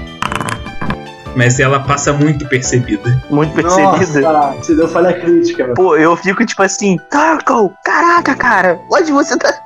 O Yuffie manda seu Turtle pra junto dos caras lá. Só que o Turtle, ele realmente no caminho acaba espirrando e soltando mais fumaça, o que chama a atenção do grupo da equipe Galáxia antes que a Zatanna sequer possa começar o seu plano. Peraí, vamos fingir que ele finge que é só um Pokémon da caverna? Ele não pode fingir que não é de treinador? Pode, realmente pode. É isso então. A gente pode ficar quietinho, gente. A gente fica quietinho. Deixa ele achar que é selvagem, porque a gente tá numa caverna, é um torco. Então, os caras, eles olham pra lá, falando: O que esse Turco está fazendo aqui? Eles olham pro lado procurando: Tem alguém aí? Tem alguém aí? Eles se aproximam do Turco então. Um deles tenta se agachar, tentando fazer carinho dele, falando: De onde você veio, garoto? Assim, realmente eles parecem estar até mais distraídos agora com o Turco. Aí, Turco. Satana, vai Satana, vai Satana, pô. Pessoal, gente boa. É isso que eu ia falar, essa galera da equipe Galáxia é muito parça, né? Tá esquisito isso aí. Tô começando a, a pensar mudar de lado. A Zatanna, então assim, tem uns cinco cientistas lá. A Zatanna, ela começa a teletransportar um a um. Então ela agora tem que fazer um teste de furtividade. Faça por ela então um game. Esse foi, esse foi. Pô, respeita a Zatanna, caralho. Cara, vocês ficam ali só vendo a cena, aguardando nessa tensão enquanto os caras são distraídos com o Turco. A Zatanna só vai lá de um em um, teletransportando um a um, até que por fim ela pega o Hoenn, teletransporta ele pra fora, então ela retorna pra junto de vocês, fazendo outro sinal de joinha pra você. A Zatanna é maravilhosa. Pô, eu sou muito fã da Zatanna, esquece. Cara, e agora eu fico pensando a gente assim, o que, que a gente faz agora? Eles ainda estão distraídos? Sim, eles ainda estão lá mexendo com Turcos e discutindo entre si. A gente tem duas opções. A gente pode sair daqui, geral, e aí, tipo, a Zatanna vai levando cada um, e aí quando só sobrar eu e o Ifu, o Ifu retorna o Turco pra Pokébola, mas na mesma hora que os caras se derem conta, a Zatanna já levou a gente pra fora. Cara, então, a gente tem um grande problema com isso que você acabou de falar. Ai, meu Deus. O Turco, ele não gosta de ficar na Pokébola. Puta que pariu. Porra, Ifu. Ou você acha que eu ia gostar de ficar andando a 2 km por hora na minha vida inteira? Não é assim. Faz sentido. Ah, porra, você vai deixar o Turco aí? A gente tem um problema agora. Eu vou fazer um sinal pra ele vir. O Turco ele tá concentrado neles também. É. Meu sinal pro Turco. Turco. Turco. Turco. Turco. Eu fiz esse barulho. Ai, meu Deus. Eu tô cercado de idiotas. Assim, você fez esse barulho, e assim, ninguém foi pra fora ainda, né? Ele já, ele já fez esse barulho e tá todo mundo aí, né? Tá, né? Então o Turco ele olha pra você na sua direção ouvindo o seu barulho e o resto do grupo ele acompanha a cabeça do Turco olhando pra o que quer que tenha chamado a atenção do Pokémon. É óbvio. E assim, eles estão vendo a passagem lá. O Turco começa a seguir na sua direção e o Fu e os caras estão acompanhando o Turco, estão indo atrás. Você ainda comenta, eles falam: "Nossa, que será que tem outro Turco aqui? O pra onde é que esse Turco tá indo?" E aí a gente vai saindo da caverna. E eu fico Turco, Turco. Boa ideia, porque ele vai ter, eles vão acompanhar devagar, né? Eu tive uma ideia. Eu vou indo um pouquinho na frente, eu solto o meu Spiritomb e eu peço pra ele soltar no chão puxando de fumaça. Só pra deixar aquele ar de, de neblina assim, pra ficar mais difícil eles verem qualquer coisa. A minha intenção é parecer natural. Tudo bem, o seu Tomb ele faz subir essa neblina com seu poder. E isso também chama a atenção dos caras, eles estão achando o clima muito estranho. Vocês vão seguindo de volta pelo corredor durante vários minutos, assim, ficando escondidos nas quinas enquanto que o treinador do Turco vai fazendo esse som para chamar a atenção deles. E os caras vão só seguindo vocês. Depois de vários e vários minutos, vocês retornam à entrada do templo, onde os cientistas, inclusive, aguardam por vocês. Puta merda, os cientistas eram pra estar bem longe. Cara, E assim, vocês já estão saindo do templo e vocês estão guiando essa galera da equipe Galáxia pra fora também. São quantos que estão nos seguindo pra, pra fora da caverna? Quatro. Ih, agora é 4 contra 4. Tá, eu vou ter que usar o meu, meu bom velho truque do Spiritomb. Eu vou pra beirada da caverna e já preparo pra lançar o Spiritomb na cabeça de um otário. E a ideia é, eu quero lançar ele tentando acertar a cabeça de um e assim que ele cair, ele vai lançar hipnose em outro. Tudo bem. Então, assim que o Turco passa pela porta e já tá saindo o primeiro cara por ela, o Jana, ele já lança o Spirit Tomb caindo em cima do cara. Então, vou só fazer um teste simples aqui pra ele, só pra ver se consegue. Esse morreu. Cara, o cara tirou uma falha crítica. Então, o, o Tomb cai em cima dele, mas cai de um jeito. O cara é empurrado contra o de trás, derrubando ele também. Então já foram dois ao chão, um deles desmaiado, o outro cara, você vê que ele se machucou e tá gritando ali no chão. E aí nisso os outros dois já, se, já ficam de cara por Spirit Tomb e pode rolar aí o teste de acurácia. Passou, passou. Então, diante do poder hipnótico do Spirit Tomb, os dois membros da equipe Galáxia restante caem desmaiados no chão. E assim vocês conseguem deixar o templo pacificamente, se juntando aos cientistas. Vocês cuidam para que eles retornem em segurança para casa e se recuperem desse acontecimento, enquanto vão avisar as autoridades da cidade também para darem um jeito na equipe Galáxia. Gente, eu sou a autoridade, a gente não tem que falar nada com a autoridade, eu que tenho que falar. Porra, para de passar por cima de mim, caralho. E no meio disso tudo, o professor Rowan se aproxima do Gin. Que bom que tudo se resolveu, meu rapaz. Mas agora nós temos muito o que conversar.